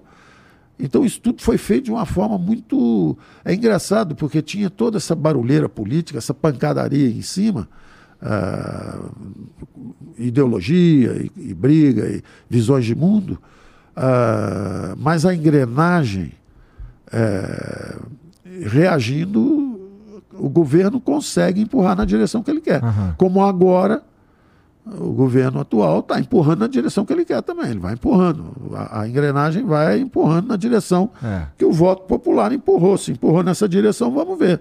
Depois acontece lá na frente os efeitos.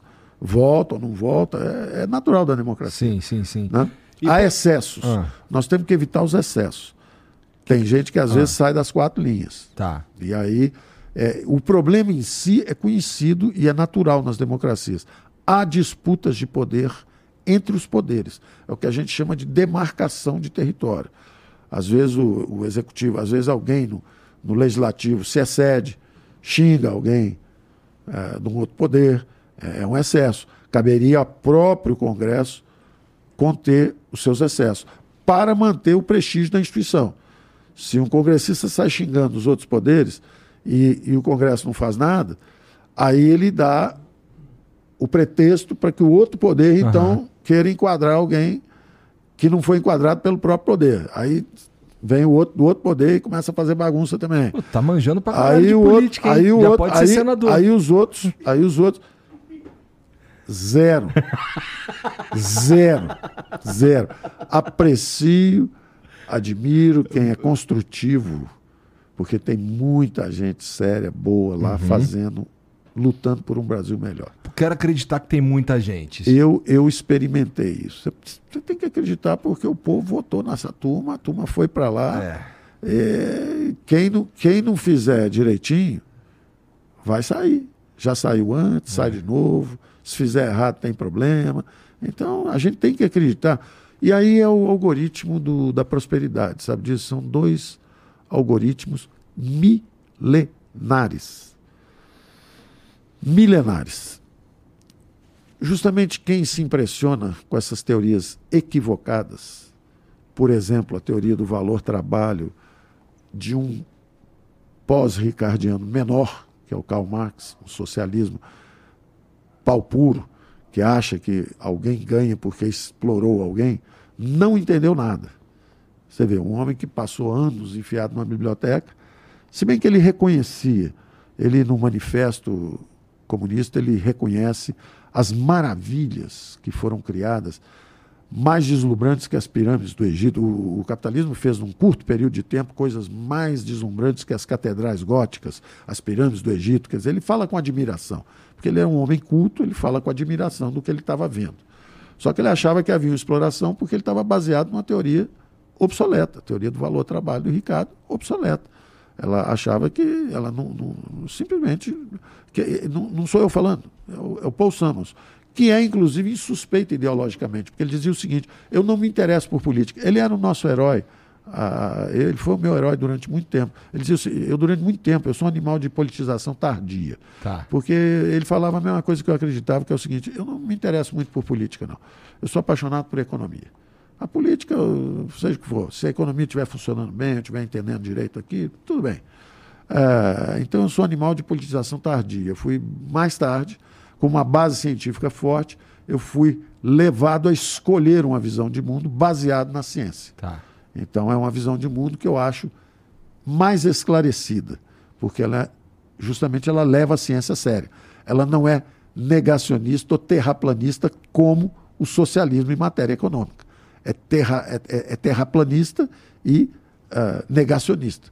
Então, você não perceber que é justamente uh, a prosperidade vem quando o capital humano é acumulado, quando o capital físico, as instalações industriais, fábricas, máquinas, revolução digital, transição energética, é, estudo, que é o principal fator, os institucionais, o avanço institucional. E eu dizia desses dois algoritmos. Né? O primeiro é o seguinte: Há 2.500 anos a gente aperfeiçoa a democracia. Entre os gregos era é, restrita ao cidadão. Depois, não tinha mulher. Mulher é coisa de 150 anos, 100 anos, é de 150 a 100 anos, o voto da mulher. Uhum. Em alguns países, 50 anos atrás. Em alguns países, até hoje, ainda não. É, então, isso é um aprendizado. Como é que a gente usa uma tecnologia institucional para cooperação na área política? Chama-se democracia. Ela vai sendo aperfeiçoada, ela tem os poderes, e cada um jogando dentro das quatro linhas, cada um fazendo o seu papel. Um quarto poder, que é a mídia, também tem que jogar fazendo o seu papel. Se a mídia começa a ser militante, ela produz dois efeitos ruins. O primeiro, ela desequilibra, da mesma forma que o judiciário, da mesma forma, é, devia ser um. está em busca justamente do que a ciência busca, que é, é, é a correção, é a isenção, é a imparcialidade. Na hora que ela é parcial, parece que ela está ajudando alguém de um lado e, ao mesmo tempo, ela está prejudicando o outro. Porque se ela só elogia um, esse cara está condenado. Porque ninguém vai avisar ele que ele está pisando num buraco e vai cair fundo. Então, você. A melhor forma que você pode ajudar alguém é fazer uma crítica correta. Né? Com honestidade. Com honestidade. Então, a, o papel, principalmente da mídia, é justamente esse: é fazer o papel correto e dizer, olha, isso está certo. Não pode ter um governo que está tudo certo e outro está tudo errado. Isso é evidentemente uma, é, é uma confissão de parcialidade. Então é, é, muito importante que cada um faça o seu papel. Então, o primeiro, o primeiro grande organismo de coordenação é esse, é a democracia com as suas ferramentas. Está direito, os poderes, o equilíbrio entre os poderes, ninguém sair pulando na cerca para mexer no território alheio. Cada um faz o seu papel. É, do outro lado, tem um grande algoritmo de cooperação também milenar, e foi hum. aí que o, o socialismo se perdeu por não entender o seguinte: o capitalismo não foi inventado por três banqueiros ingleses ou industriais ingleses querendo explorar ninguém. Foi assim que a humanidade se evoluiu, de certa forma. Né? As a moeda humanas. existe, você pega a história da moeda, a moeda já foi concha, já foi boi, já foi quantidade de cabra, já sal. foi inscrição, já foi sal, já foi inscrição com mergulhadores especializados devia ser o fiscal da, naquela época, né? O cara mergulha, vai lá no fundo e marca numa pedra bem profunda para ninguém poder falsificar. Só o mergulhador especializado, como se fosse o Banco Central da época. O cara mergulha, vai lá no fundo e tira um, marca um X aqui, ó, risca um cabrito do João e marca ele, manda ele para o Antônio. O, cab, o cabrito pertence agora ao Antônio, não mais ao João. A moeda trocou de mãos. Era feito em inscrições em pedras em águas mais profundas. Quer dizer, Pô, isso eu não sabia, não. É, aí você tem inscrições, eu cito sempre esse caso, quer dizer, o, o Cortez entrando em Tenochtitlan, a cidade do México hoje, que era em cima de lagos, e ele entrando e ele deslumbrado com a visão. Ele escrevendo para o rei Felipe. É, é, na época era Espanha, Países Baixos, era, era bem maior. A Espanha controlava também Holanda, Bélgica, essa, área toda. E ele escrevendo assim: estou é, é, fascinado. Os prédios aqui, os edifícios, as construções são mais altas do que as de Sevilha. Quer dizer, comparando com, a, com as cidades espanholas, dizendo: olha, as construções são mais altas, os mercados são é, fartos muitos alimentos, muitas peles, tudo sendo comercializado. Quer dizer, já existiu capitalismo, não tinha capitalista nenhum explorando ninguém. Isso é um algoritmo. Da mesma forma que nós nos comunicamos conversando, quem inventou a linguagem? Quem inventou isso? Você não tem a menor ideia. Um dia caiu um raio, alguém fez assim, uh, aí todo mundo, uh, uh, uh, uh, uh virou raio. Entendeu? E isso é um mecanismo de comunicação que nós, como espécie, fomos desenvolvendo. A mesma coisa o dinheiro, a moeda, as instituições, o banco, o dinheiro já foi ouro, aí o cara tinha que carregar aquilo nas costas para comprar o cabelo. Ele falou, pô, faz o seguinte, deixa aqui no banco, eu te dou um papelzinho, aí você entrega o papelzinho pronto, o ouro saiu de mim, você comprou o camelo, o ouro troca de dono. Aí foi para a moeda fiduciária, aí agora já estão falando na moeda digital. Então, isso é um, é uma evolução contínua das instituições. Você tem que estar com a cabeça aberta, preparado e ter conhecimento especializado para não cair no conto do, da carochinha, de achar que é tudo tá tudo errado. São milhões, milhares de Não anos de evolução. Não existe a chance, na tua opinião, do socialismo ser o próximo passo nessa evolução? Do ponto de vista econômico, esquece. Já foi tentado. Os últimos 100 anos foram tentativas frustradas. O, o, o Mao Tse Tung tentou na China. É, milhares de pessoas morreram de fome. Na verdade, milhões de pessoas morreram de fome Milhões de pessoas foram perseguidas, encarceradas, tiranizadas. Isso foi tentado na Rússia também. Milhares de pessoas, milhões de pessoas morreram com fome também. E houve uma reação. A reação à internacional socialista foi o nacional-socialismo. Os trabalhadores do mundo inteiro univos contra o capital. Aí os alemães falaram: trabalhadores, empresários, políticos, alemães Vamos lutar contra a internacional socialista. Virou a nacional socialista. Nazismo. É o nacional socialismo. Então, já houve isso. Isso tudo aqui que nós estamos conversando já aconteceu e o resultado a gente já conhece. Radicalizou, um falou assim: eu bato mais, o outro falou: ah, é? Então vamos ver quem bate mais. Quem é mais forte? Sou eu, sou eu. E já aconteceu isso. Esse conflito já aconteceu. O desenlace foi que a União Soviética desmanchou e aí surgiu um primo jovem, mais forte ainda, que é a China agora, que está batendo no peito. Só que a China só cresceu quando virou capitalista. Então, você pode até ter um sistema totalitário, pode ser até que o mundo inteiro acabe num sistema totalitário, mas vai ser com uma economia de mercado cantando por baixo. Porque o chinês inventou a pólvora, inventou a pizza, desde o tempo do Marco Polo ele está negociando. É, não tinha aspirações de dominação externa. A China sempre tentou controlar pelo menos o seu próprio território e pronto, final. Ela, em vez de fazer exército como a grande armada espanhola para invadir a Inglaterra, ela fez uma muralha para não ser invadida. Então a China não tinha pretensões. Mas aí, de repente, começa, no mundo atual, uma disputa comercial, comercial entre Estados Unidos e China. Aí a geopolítica começa a funcionar, aí já vira agora uma guerra. Porque aí a Ucrânia invade, aí a China. O contrário, a Rússia invade. A Rússia invade, desculpe, desculpe, porque faz total diferença. A, a, a Ucrânia é invadida, a Rússia invade, a, aí a China vai cair para um lado, aí a Europa cai para o outro. São erros de geopolítica. Quando a União Soviética se esfacelou, o que a Europa devia ter feito era convidar a Rússia para entrar para a OTAN. Se ela entra ali, você absorveu o antigo inimigo que está enfraquecido. Bastava estender a mão.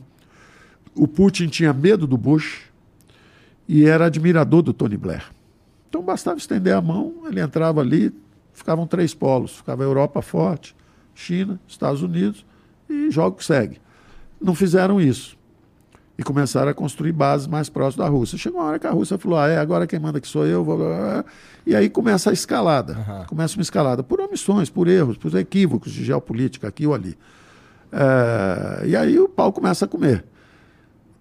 O Brasil pegou o resquício disso no finalzinho lá do governo e está pegando até agora, porque grãos começa a subir. É muito bom para exportação, valoriza a nossa safra, tudo isso, mas a verdade é que para o mundo não é bom dar um empurrão na inflação global. Uhum. Começam as sanções, as Não, e agora começou marcadas. a reconfiguração das cadeias produtivas. Você perguntar o que está acontecendo no mundo hoje. O que está acontecendo no mundo hoje? Vai ter que rearrumar o jogo todo. Porque antigamente, os últimos 30, 40 anos, a integração foi na base de eficiência. Uhum. É mais fácil fazer um tênis Nike na China, uhum. porque a mão de obra está barata, bota uma fábrica americana na China. O Brasil aqui, no sul do Brasil, é, fazer sapato aqui, trans, transportou as indústrias de sapato para a China. Uhum. E aí trazia para cá de volta. O Brasil passou a importar em vez de exportar. É, então, estava é, acontecendo uma integração pela globalização. Ah, nunca tanta gente saiu da miséria por isso. Tem gente dizendo assim: ah, o capitalismo não funciona, o capitalismo faz miséria, está trazendo miséria, o neoliberalismo falhou porque não sei o quê, porque está a desigualdade. Pergunta isso para o chinês, se ele acredita nisso. O chinês está falando, olha, espetáculo, viu? Esse negócio, eu peguei o Adam Smith, li o Adam Smith, mergulhei nos mercados globais, pergunta para o indiano. O indiano, o chinês, essa turma toda está dizendo o seguinte, olha, espetáculo, hein? Mercados globais, espetáculo. 4 bilhões de pessoas saíram da miséria. Nunca a humanidade conseguiu tanto reduzir a miséria. Nunca se reduziu tanto a desigualdade entre pessoas e povos. Quem conhece economia sabe que o que aconteceu foi isso. Quem está vacinado, ou quem não se vacinou contra a ideologia, o Piketty. Eu debati com ele aqui em São Paulo. Ele veio aqui, falou: Ó, oh, está piorando a distribuição de renda no mundo e tal. É, uma, é, um, é, um, é, um, é um Marx é, menor ainda, produzido ali na esquina, em, na França. Cara legal, cara bacana. Foi fazer MIT nos Estados Unidos, mas é. esqueceu de estudar umas partes. Eu tive esse debate com ele ao vivo. Ao vivo, tem gravação e tudo. Eu dizendo isso para ele, falando assim: ó, você está errado. Você está errado. E dizendo isso, olha, os salários eram de miséria na China, na Índia, eram muito altos nos Estados Unidos. E aí, cadê o Plymouth? Cadê o Cadillac? Cadê o Chrysler? Sua geração nem conhece isso. Era, a, a indústria automobilística mundial era totalmente dominada pelos americanos. Acabou. Acabou. Agora é Toyota, é Honda, é Datsun, veio tudo de Coreia, China, Chegando Japão. chineses aí elétricos. É, é, então, o que, que acontece? Houve essa fuga da miséria, quando eles entraram no capitalismo, ou seja, em vez do capitalismo explorar os chineses, foi o contrário. O capitalismo enriqueceu os chineses, está enriquecendo os indianos, enriquecendo os indonésios, todo mundo fugiu da miséria. Aí do lado de cá, a turma está sentindo esse impacto. E aí começa a maior barulheira aqui. O capitalismo está destruindo a gente, a coisa está muito ruim aqui. Aí o, o, Trump nos Estados Unidos, aí dá o, o, o, Brexit lá na Inglaterra, os caras saem do mercado comum do, da moeda da zona do euro. Quer dizer, as pessoas não estão entendendo o que está acontecendo por falta de conhecimento. Falta de conhecimento. O capitalismo causou a maior redução de miséria da história da humanidade essa globalização.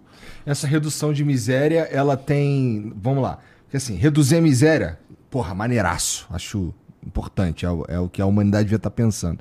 Reduzir a miséria. Mas aí a gente, a gente reduz a miséria e o, e o, bilionário fica mais bilionário e aí fica mais desigual? Como, ou Esse desigual foi, igual? Isso é que eu falei, o Piketty. Essa era a evidência que ele apresentava ah. no país.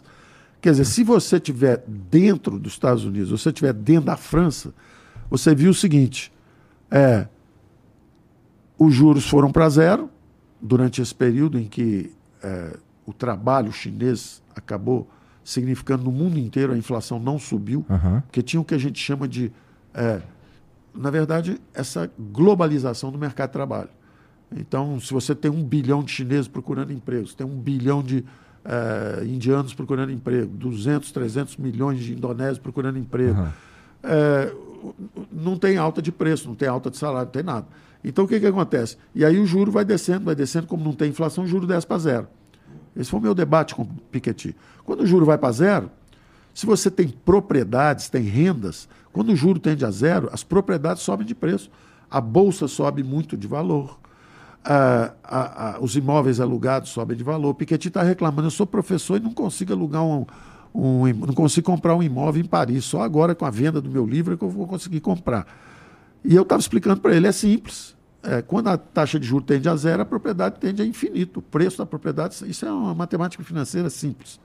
É, o, o preço da propriedade sobe. E aí a desigualdade fotografada num país Dentro do país, o que, que aconteceu com 1% mais rico dos bilionários? Eles ficaram mais bilionários ainda. Porque só eles tinham as propriedades. Uhum. Então, isso na França certamente aconteceu tá. em alguma intensidade. Nos Estados Unidos aconteceu também, mas menos, porque nos Estados Unidos, como o capital é muito pulverizado, quase todo mundo tem dinheiro em bolsa, tem ações de empresas, é um capitalismo popular, entre aspas, todo mundo compra ações. Tinha, tinha cirurgião que parava a cirurgia para ver como é que estão as ações na bolsa. Você vê a, a fina, finançaites, a infecção de finanças que os americanos estavam vivendo. O negócio já não era mais competir com os outros, o negócio era saber se a bolsa está subindo. Se estiver subindo, nós estamos ganhando dinheiro. Então, é um excesso que foi cometido lá. Por tá. isso que teve o crash 2007, 2008. Uhum. Deu, deu uma mansa leão neles lá naquela época. Mas então, quando você tirava foto dentro de um país, a desigualdade estava aumentando. Mas com todo mundo subindo. Só que a desigualdade aumentou. Quando você tirava foto, se você fosse para Marte e tirasse e olhasse para o mundo, a desigualdade estava diminuindo. 4 bilhões de pessoas saindo da miséria e essa turma aqui mais ou menos estacionada. O Ocidente estacionado. E o outro lado do mundo, 4 bilhões saindo. Então, quem olhar de longe fala assim: o capitalismo reduz a desigualdade. Agora, se você olhar aqui, que é a área que está sob estresse, uhum. que é a área que está perdendo a competição, Ou seja, tirando o Vale do Silício, as grandes inovações, etc., os americanos estavam perdendo a competitividade na produção do aço, perdendo a competitividade na produção de automóvel. Então, porque entraram os grandes competidores do outro lado. Então, aqui estava uma situação de estresse. Daí as escolhas, digamos assim, inusitadas. Vou votar num empresário, Trump. Vou votar num ministro da Fazenda, Macron. Vou sair da, da zona do euro, uh, na Inglaterra. Quer dizer, o Ocidente em desconforto porque tem um outro lado do mundo que está estudando mais, trabalhando mais, crescendo mais. Aí essa turma está chegando, está subindo, fugindo da miséria uhum. pelo capitalismo. E essa turma aqui, que é o capitalista já obeso, folgado, acomodado. acomodado. Na época, a brincadeira é que o europeu é, trabalhava só três meses por ano, porque, entendeu? É, bom, tinha uma opção de brincadeira que eu, como ministro hoje, não posso mais brincar de nada. Entendeu? Não posso falar mais mas nada. Mas tu não é mais ministro, ex -mini... não. Mas fala assim, ex-ministro diz que. Ah, é verdade. Entendeu? É. Então eu não posso mais brincar. Acabou o humor. O país está sem humor. Ainda bem que existem os digitais aqui para deixar a gente ainda tá. se divertindo um pouco. Mas então, o que, que acontece? Essa turma aqui, tirando a foto deles mesmo, eles estão vendo o seguinte: olha, não estão subindo os salários aqui. Quem já tinha dinheiro e propriedade está ficando mais rico ainda. Agora que o juro subiu, algumas riquezas estão esfarinhando rapidamente. Quem tinha propriedade estava muito bem, agora já está sentindo o golpe. Tinha gente que estava criava uma criptomoeda e em um ano e pouquinho já estava rico. Uhum. Uma coisa é criar criptomoeda com juro zero, outra coisa é com juro de 4, 5%, como está acontecendo nos Estados Unidos. Está acusando golpe. A mesma coisa, é, várias linhas de atividade estão sofrendo impacto agora porque agora os juros estão subindo e dizendo: olha, é, acabou aquele período de inflação zero. E eu chamava atenção para eles. Eu dizia: oh, o Brasil está à frente de vocês. Nós já percebemos que está acontecendo um troço global. Vocês estão preocupados com o Brasil, que o Brasil vai cair muito? Tô, eu, o Brasil vai cair menos que vocês. Vocês estão dizendo que o Brasil vai crescer pouco? Oh, o Brasil vai crescer mais que vocês. Eles estão subindo o juro ainda, nós já estamos baixando. Então, é, é, é, por aí. Onde é que tu acha que, que seria o patamar ideal de juros para o Brasil? Estamos tamo usando, estamos na, na, métrica certa, na tua não, opinião? Os juros respondem a duas forças, duas ah. grandes forças. Bom, tem uma opção, tem a força fundamental, é a preferência intertemporal e tal, mas aí já começa a ficar complicado. Tá. Vamos tentar simplificar e dizer, ó, tem duas forças. É, o juro real mais a inflação. O juro nominal, a taxa de juros depende de duas forças. Quanto é que está a inflação? E quanto é que é o juro de equilíbrio na economia? Vamos, vamos dizer assim. O componente de inflação desceu. Ele veio de 10% para agora 5%. previsão para esse ano é 5%. Então, essa é uma razão para o juro descer. E o Banco Central está vindo e está descendo. Agora tem o juro real. Quando o ano passado o déficit era zero. Em todas, o déficit primário era zero. Em todas as instâncias de governo. Governo federal, as estatais, na verdade, tinham superávit, os governos estaduais, eh, governos municipais, justamente porque a gente apertou o cinto durante a Covid. A gente gastou mais durante a doença, o déficit saiu. Quando nós chegamos, o déficit era 2. Nós cortamos para 1. Um. Aí ele foi a 10,5 na doença. Só que nós tínhamos apertado o cinto. O dinheiro que nós demos foi justamente para estados, municípios, uhum. cada um. Acreditamos na democracia, descentralizamos recursos, mais Brasil. Era a nossa filosofia, mais Brasil, menos Brasília. Então, deixa os governadores, cada um, enfrentar o problema do transporte urbano, transporte público, a vacina, o gasto, a vacina o governo federal comprou, mas tinha que administrar isso, as filas, tudo isso, eh, as escolas, como é que vai fazer a reposição de aula, etc. Então, nós descentralizamos recursos, os custos foram lá em cima, mas nós seguramos as despesas com a própria máquina. Foi um sacrifício que foi feito, é, porque quando estava todo mundo perdendo vidas, perdendo emprego, perdendo é, empresas fechando, etc., suspendemos a, a, o, o aumento salarial por dois anos. O terceiro ano já tínhamos verba para pagar, já tínhamos separado, poderia dar um aumento de 6,5, mas aí é política. Aí uhum. é, ah, prefiro fazer obra, preciso isso, aquilo. Mas o dinheiro estava separado lá no orçamento para isso. Então o que aconteceu é que o déficit foi a 10, mas voltou a zero e virou um pequeno superávit. Como agora parece que nós estamos gastando mais, né? tem que dizer parece, porque porque senão vira crítica e é um perigo fazer crítica. Então, parece que a gente está gastando mais, o juro real sobe um pouco. Então, são duas forças. Uma, o, o déficit crescendo, o juro real um pouco maior. Só que a inflação caiu bem mais. Então, o juro desce mais. Só que aí agora é uma questão de dose. O Banco Central, se o déficit estivesse zerado e a inflação caindo, o Banco Central caía bem rápido. Se o déficit está aumentando e a inflação caindo, ele cresce, desce, mas desce um pouco mais devagar. Entendi. Se... Então é isso. Entendi. Cara, tu. Quando é, que, quando é que o Pactual nasceu? 80, final de 83, início de 84. Então, nessa época aí, aí, a inflação era insana. A gente você mesmo falou, a gente estava falando sobre isso aqui um pouquinho mais Insana cedo. e explodindo. Hã?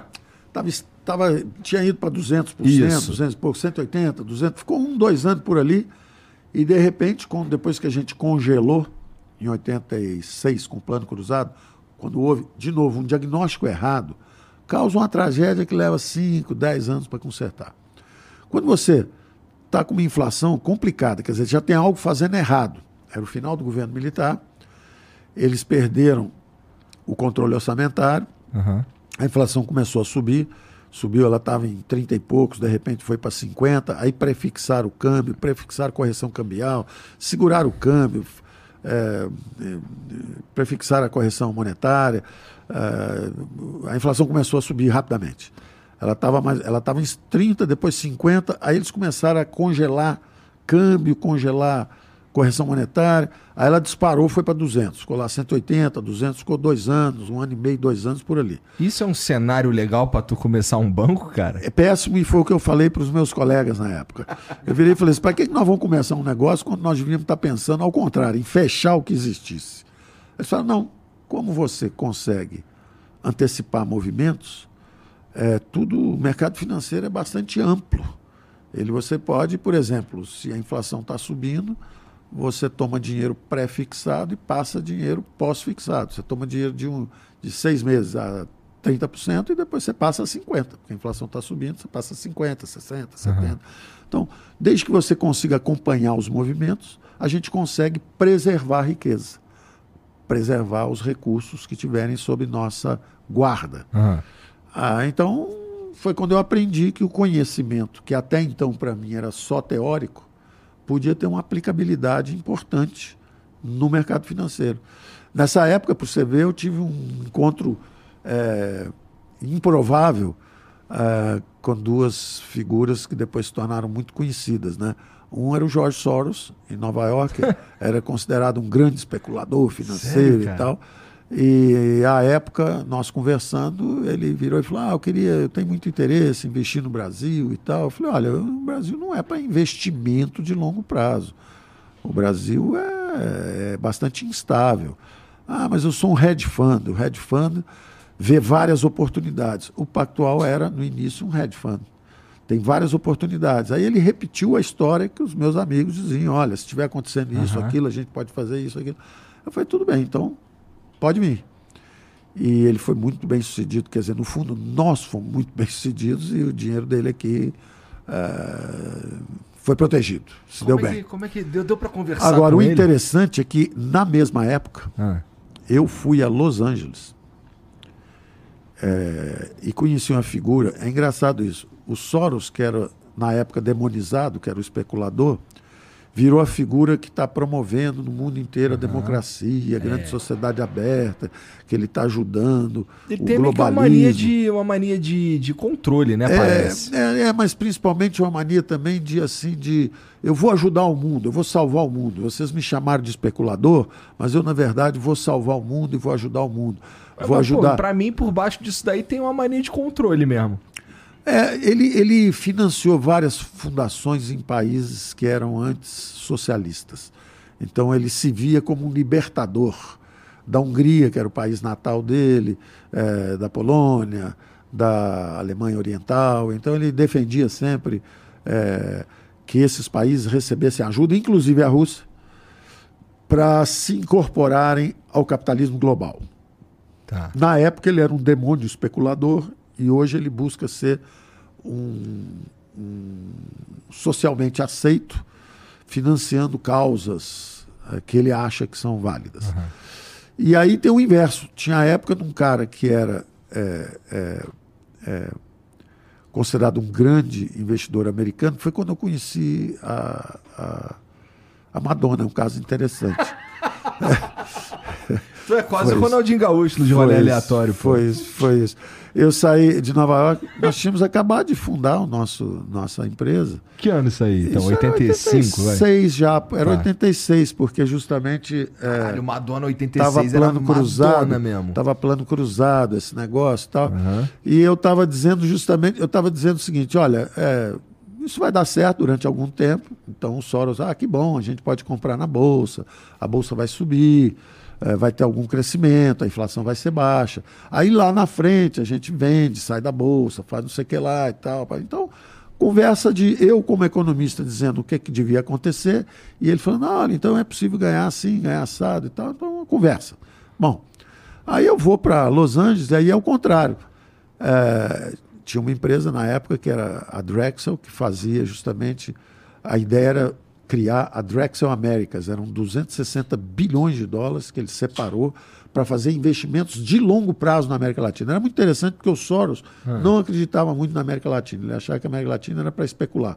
Que bom mesmo era o leste europeu. Ou seja, a Hungria, que era o país natal dele, uhum. a Alemanha Oriental, essas coisas. Então, a, a, ele olhava para aquele lado do mundo de uma forma que ele achava que ele ia ajudar a salvar o mundo, a integrar tanto que ele critica muito que o Ocidente não deu a mão para o Putin, podia ter salvo Putin naquela época. Tá. Putin não, a Rússia. Tá. Não existiu Putin. Que podia ter integrado a Rússia, o capitalismo global, etc, etc. E, e do lado de cá era o contrário, era o Mike Milken, que era muito conhecido na época, era conhecido. Ele deslocou o eixo financeiro, tudo que acontecia em Nova York passou a acontecer em Los Angeles. As grandes fusões, aquisições, foi numa época que houve uma reestruturação corporativa impressionante na, na, nos Estados Unidos. Os Estados Unidos começaram a reestruturar eh, as fusões, aquisições, reestruturar toda a indústria, porque eles tinham sofrido muita competição dos japoneses. Eh, na época, todo mundo tinha medo do Akio Morita, da Sony, todo mundo tinha medo de japonês, era o perigo japonês. E, e, aí o Volcker tinha combatido a inflação em 79, 80, subiu os juros, teve uma quebradeira séria, etc. Bom, então tinha que reestruturar o Corporate America, tinha que reestruturar as empresas americanas para sobreviverem à competição global. E o Milken era o financista dessa época porque ele apostava nas empresas jovens emergentes. Era basicamente uma concepção é, de, eles chamavam de high yield, quer dizer, tá. são as empresas emergentes jovens. É que eu fosse no Brasil é, por exemplo, no início Tem da. potencial para entregar para caralho. É, eu, eu depois acabei fazendo um private equity no Pactual é, e os nossos objetivos eram a Localiza, era a Natura. Eu conversei com todos eles naquela época, dizendo: olha, deixa a gente colocar recurso aí, nós vamos ajudar vocês a crescerem, tal, tal, tal. E, e realmente eles acabaram fazendo, todos eles fizeram IPO, abriram. Uhum. Primeiro, alguns receberam private equity, depois fizeram IPOs, etc. Então, estava era, era, tudo muito no início de digamos assim, como o Brasil vivia todo mundo no mercado financeiro com inflação muito alta, todo mundo emprestando dinheiro para o governo, era importante descomprimir isso quando a inflação caísse, para ir esse movimento que hoje existe em direção ao setor real. Porque o setor financeiro ele tem que viver justamente ajudando as empresas a crescerem e não viver de financiar governo deficitário e, e às vezes, fiscalmente irresponsável. Então, é financiar governos que, que e, é, dá dinheiro também. Dá dinheiro, é o que eu dizia, é o paraíso, da, da é o paraíso dos rentistas e o inferno dos é empreendedores. Isso, é né? verdade. Né? Então, e aí o governo acaba depois aumentando os impostos excessivamente, aí trava o crescimento econômico. Então era o mesmo drama de sempre. Era o mesmo drama de sempre. E naquela época, eu vou então a Los Angeles, eu chego lá, tem um ministro da Fazenda dizendo o seguinte: é, o Brasil é, tem o crescimento do Japão com a inflação da Suíça, venham para o Brasil, vamos investir oh. no Brasil, etc, etc. E eu era um, e tinha um economista da Argentina, tinha um economista do Brasil, o ministro da Fazenda do Brasil, o ministro da Fazenda da Argentina e o ministro da Fazenda do Peru. Uhum. É, tinha o plano cruzado no Brasil, o plano INTI no Peru e o plano austral na Argentina. Os três tinham feito congelamento de preço, os três estavam crescendo, e os ministros lá convidando 800 grandes investidores, banqueiros, financistas, para trazerem dinheiro para os países. E eu fui convidado como um economista independente. E eu falei: olha, esse povo todo aqui vai estar desempregado em seis meses. Todo mundo vai perder emprego, eles vão perder emprego. Esses planos vão dar errado. É, eles vão ser demitidos, porque os programas não vão funcionar. Aí foi aquele. Foi uma sensação, pô, o cara veio aqui para estragar a festa. A gente convida o cara para vir aqui falar sobre o que está acontecendo lá. Ele diz: ó, vocês separaram 260 bilhões para botar lá, lá vai lamber tudo, vai arder. Cê, é, é, dinheiro de private act? É dinheiro de 10 anos para investir, esperar 10 anos? 10 anos já queimou tudo. Em um ou dois vai queimar tudo. Nós estamos indo para um caminho muito ruim. Uhum. É, bom, o. Tô esperando chegar na Madonna. O dono irmão. da festa gostou, porque é. falou: pô, esse cara tá me poupando aí, eu ia queimar 260 bilhões lá, no, lá embaixo. Então eu não vou investir esse dinheiro agora. Fui convidado, me trocaram de hotel. Quer dizer, falaram assim: que hotel você está? Eu estou no Holiday Inn, assim, a 10 quilômetros do centro da cidade um lugarzinho bem simplesinho e tal. Aí de repente, não, você vai para o Beverly Wilshire, você vai para o melhor hotel aqui na Rodeio Drive.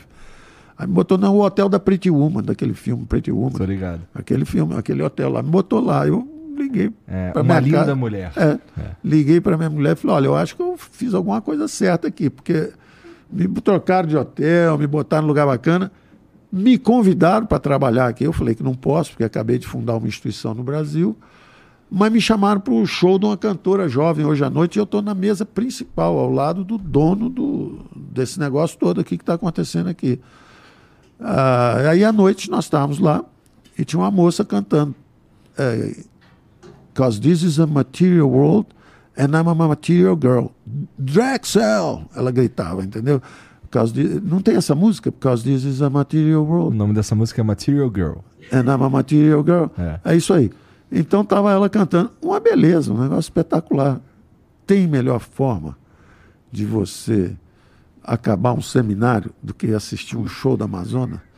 À noite, todo mundo lá celebrando. Então, é um negócio bacana, né? Caralho, essa foi foda, cara. É, foi parar no show da Madonna. Fui parar no show da Madonna é, porque impediu o cara de fazer uma besteira.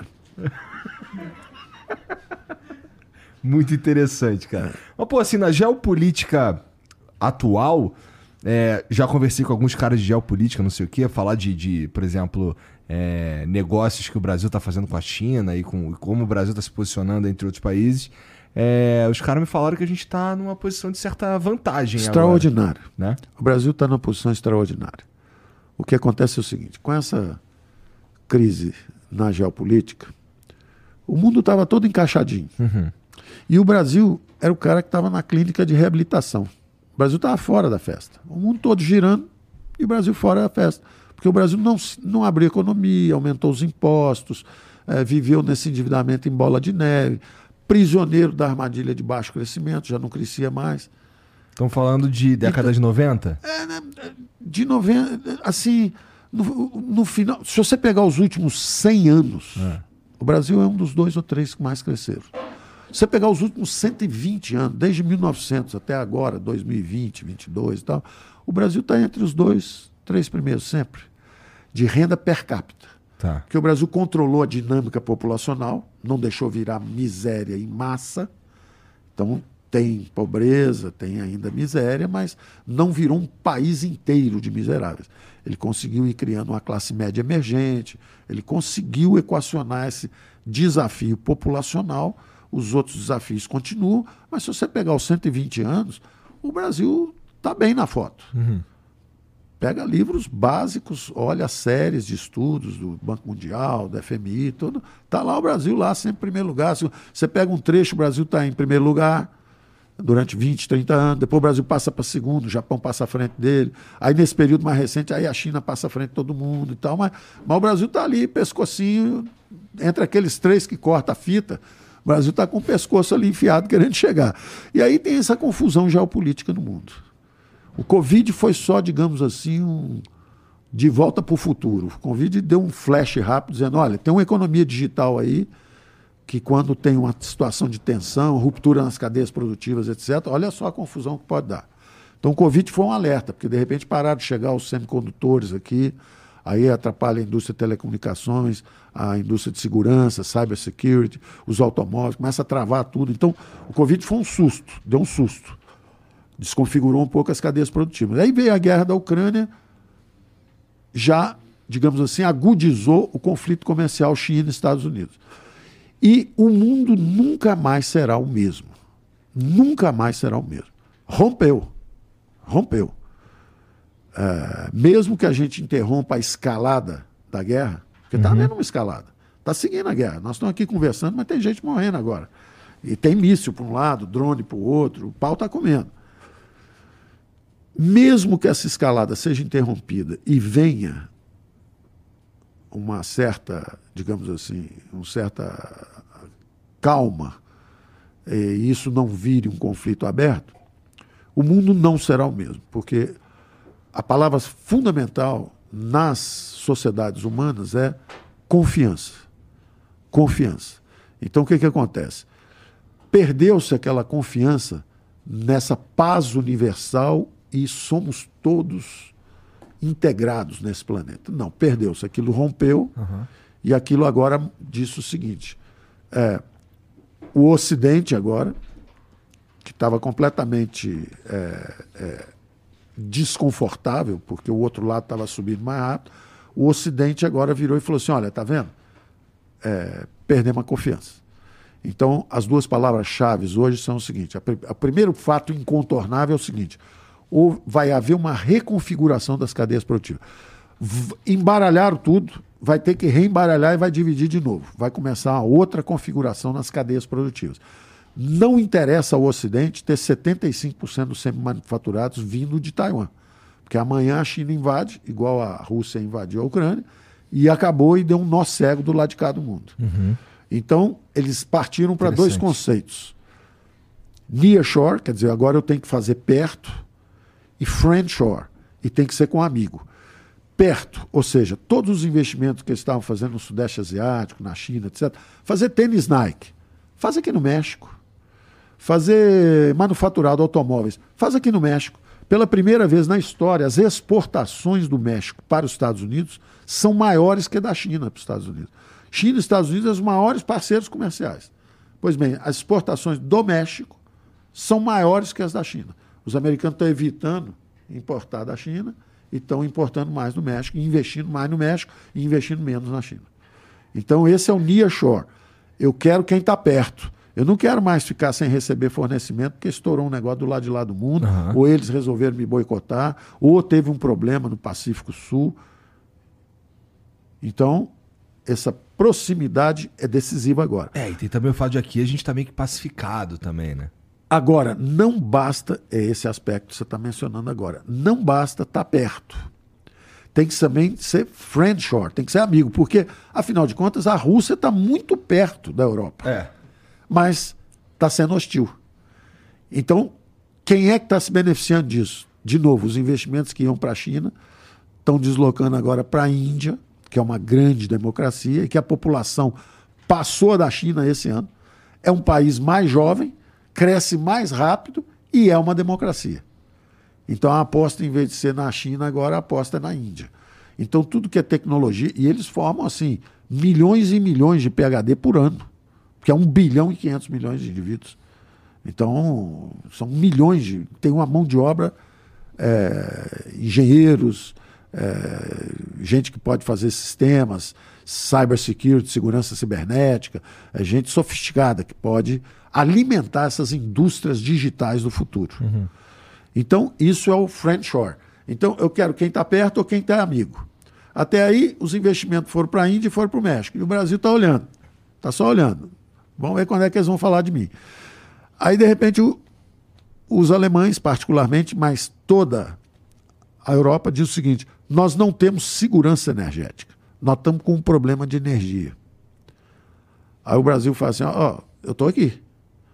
Foi exatamente, eu estou te descrevendo o que aconteceu com a nossa atuação na CDE. Estava todo mundo xingando a gente, pô, vocês estão desmatando, queimando floresta. Foi porque, pessoal, nós temos dificuldade, nós precisamos de recursos para tomar conta, a área é muito grande. É muito difícil, mas nós vamos chegar lá, nós estamos tentando. Agora, presta atenção na energia limpa. O Brasil tem 85% da matriz limpa. A matriz energética do Brasil é a mais limpa do mundo. O Brasil tem sobrando água, é o país que tem mais água potável no mundo. Sol e vento. O Brasil tem água, sol e vento. Tem país na África que tem muito sol, mas não tem vento. Tem país que tem vento, norte da Europa ali, por exemplo, Mar do Norte, tem vento pra caramba, mas não tem sol. A Alemanha não tem nem vento nem sol, nem água potável. Então, quem é o gigante da transição energética? Quem é o gigante da economia verde? Quem é o protagonista do planeta verde que vem aí? É o Brasil. É quem tem água, sol e vento. À vontade. O sol no Brasil é escaldante, vocês estão reclamando aqui em São Paulo que está com sol demais, né? Então, isso até já é parte da mudança tá climática. Tá todo moreninho aí também, Paulão. É, é, pois é. Isso é o Rio. O Rio, o Rio é assim mesmo. O Rio é assim mesmo. Mas tem sol, tem água e tem vento. Então, a energia eólica e a energia solar, o Brasil está dobrando todo ano. O Brasil tinha 5%, já passou a 10% de eólica. É, solar, a mesma coisa, tinha 10, já está em 15, 16, em alta velocidade. É, é o maior produtor de energia limpa e renovável do mundo. Então, se o mundo quiser se reindustrializar, e terá, e vai reconfigurar as cadeias produtivas, onde é que eles vão botar essas fábricas? Ah, eu vou botar na, eu vou botar na Índia porque lá é pertinho. Lá tem energia barata? Tem muita água? Não. Ah, eu vou botar no México aqui do lado. Tem muito vento e muito sol e muita água para fazer energia barata? Não. Então tem que vir um pouquinho para cá também. Então é natural que a reindustrialização do mundo, o primeiro movimento é tirar da zona de alto custo ou de alto risco político ou de conflagração geopolítica e mover para o amigo ou para quem está perto. Esse é só o primeiro movimento. O segundo movimento é o seguinte: vem cá, onde é que é mais rentável, hein? Porque uma coisa era ter o chinês fazendo baratinho aquele tênis. Agora nós vamos ter que fazer o tênis. De onde vem essa energia? Ah, o México está aqui do lado. Mas como é que a energia dele? É baratinha? Não. É no Brasil. Então, o Brasil é o protagonista disso. O Brasil vai garantir a segurança alimentar do mundo, aumentando a produtividade da agricultura. Se a gente passar agora de fertilizante comum para o fertilizante nitrogenado, que é um fertilizante, entre aspas, que esverdeia um pouquinho, aumenta a produtividade 40% da produção agrícola. Então, segurança alimentar do mundo. Ao mesmo tempo, é segurança energética do mundo e, particularmente, da Europa. É o país que produz energia barata, já hoje, com eólica, solar e renovável. E, além disso, a energia do futuro, que é a amônia verde, hidrogênio verde, toda essa energia do futuro, alguém vai ter que produzir com alguma energia limpa e barata. Somos nós. Então, nós não só temos a energia barata para fazer a indústria, como a energia barata para fazer a energia que vai alimentar a indústria deles. Então, tudo isso, eu não estou conversando, isso já está acontecendo. Já está acontecendo. Eu saí do governo, fiz uma ponte uh, com a Alemanha para buscar tecnologia alemã, conversando também com, com árabes que querem fazer essa transição energética. Uhum. Tudo isso trazendo para o Brasil, recursos para o Brasil. Vamos trazer investimentos para o Brasil. O Brasil é o gigante da transição energética. O Brasil está destinado a emergir nessa reconfiguração das cadeias produtivas. Então, da mesma forma que quando teve a guerra franco-prussiana, etc. e tal, era na verdade era quem estava surgindo era a Alemanha e juntou todo mundo. Isso já acontece historicamente. Nós temos que evitar é a guerra, mas é sempre assim. A França era o maior império, a, a França era o maior reino, né? no, no, no, final ali da, da Idade Média, depois começaram as configurações. Na verdade, a França começou a se tornar um Estado nacional antes dos outros, no final da, da Idade Média, e virou o Reino da França, virou o primeiro país a se consolidar ali. Uh, e, e, queria, e naturalmente, quando teve a Revolução Francesa, aquilo ali espalhou e viraram as guerras napoleônicas. Juntou o mundo todo para dar uma travadinha na França, porque ela estava exagerando um pouco a dose. Depois a Alemanha começou a emergir, teve a guerra franco-prussa, os alemães bateram nos franceses, e aí juntou o mundo inteiro para frear os alemães. Levou duas guerras para dar uma freada neles. Então, toda vez que tem uma emerge uma grande potência, tem uma disputa geopolítica por espaço. Agora, nós sempre sonhamos, desde o Kant lá atrás, ele dizendo a paz universal, a paz universal. Toda vez que acalmava, eles falavam agora vai haver a paz universal, que foi quando teve o fim da Guerra Fria.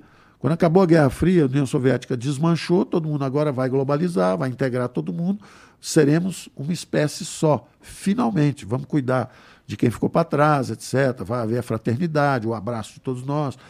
Bom, quando está quase acontecendo isso, começa a disputa de novo de, uma, de, um país emergente forte, é o maior trader global hoje é a China. Você perguntar assim, quem comercializa mais com todo mundo é a China. Interessa a China uma guerra? Não. Quem mais perde com uma guerra é a China. O que, que acontece quando tem uma guerra? Na mesma hora, são expropriados os bens.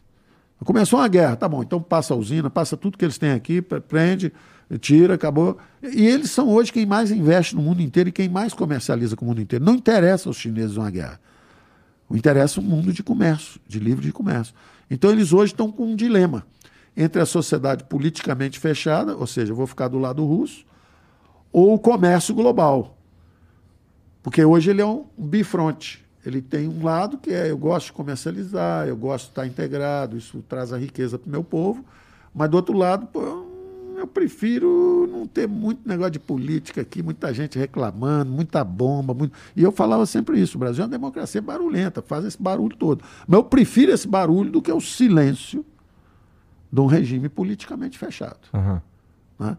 Então, hoje, tá, esse é o problema que tem um risco para o mundo inteiro, tem um fato incontornável, que é a reconfiguração das cadeias produtivas, mas é uma oportunidade extraordinária para o Zé Limpinho.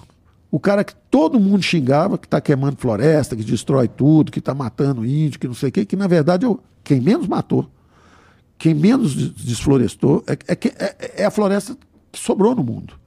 Somos nós. É, tem um pouquinho ali na África, que não desertificou ainda. Tem a Indonésia e tem a Índia.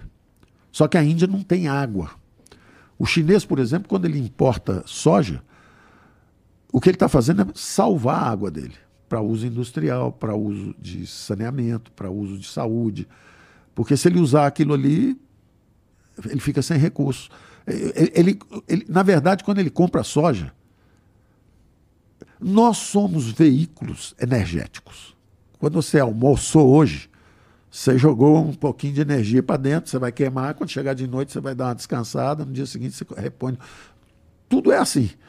Ah, quando o chinês traz a soja, o que ele está fazendo é consumindo a energia que está no vento, no sol e na água brasileira. Ele fala assim: eu vou economizar energia, vou buscar a energia deles lá. Aí ele busca soja. Se der certo, ele ainda vende o óleo de soja para a gente. E é aí que nós estamos bobeando. Que nós temos a soja, nós temos que fazer o óleo de soja aqui mesmo. Nós temos o aço, a mineração, nós temos o, o minério de ferro, nós temos que fazer o aço aqui mesmo. Hoje o aço vai, o minério de ferro uhum. vai para a China, vira aço lá e volta 40% mais barato do que se fizer aqui. Por quê? Impostos. Tudo que é imposto. Cabotagem com pouca eficiência, por isso que a gente queria entrar no mercado como europeu porque ele impõe competição na cabotagem também. Então, é, existe o caminho da prosperidade.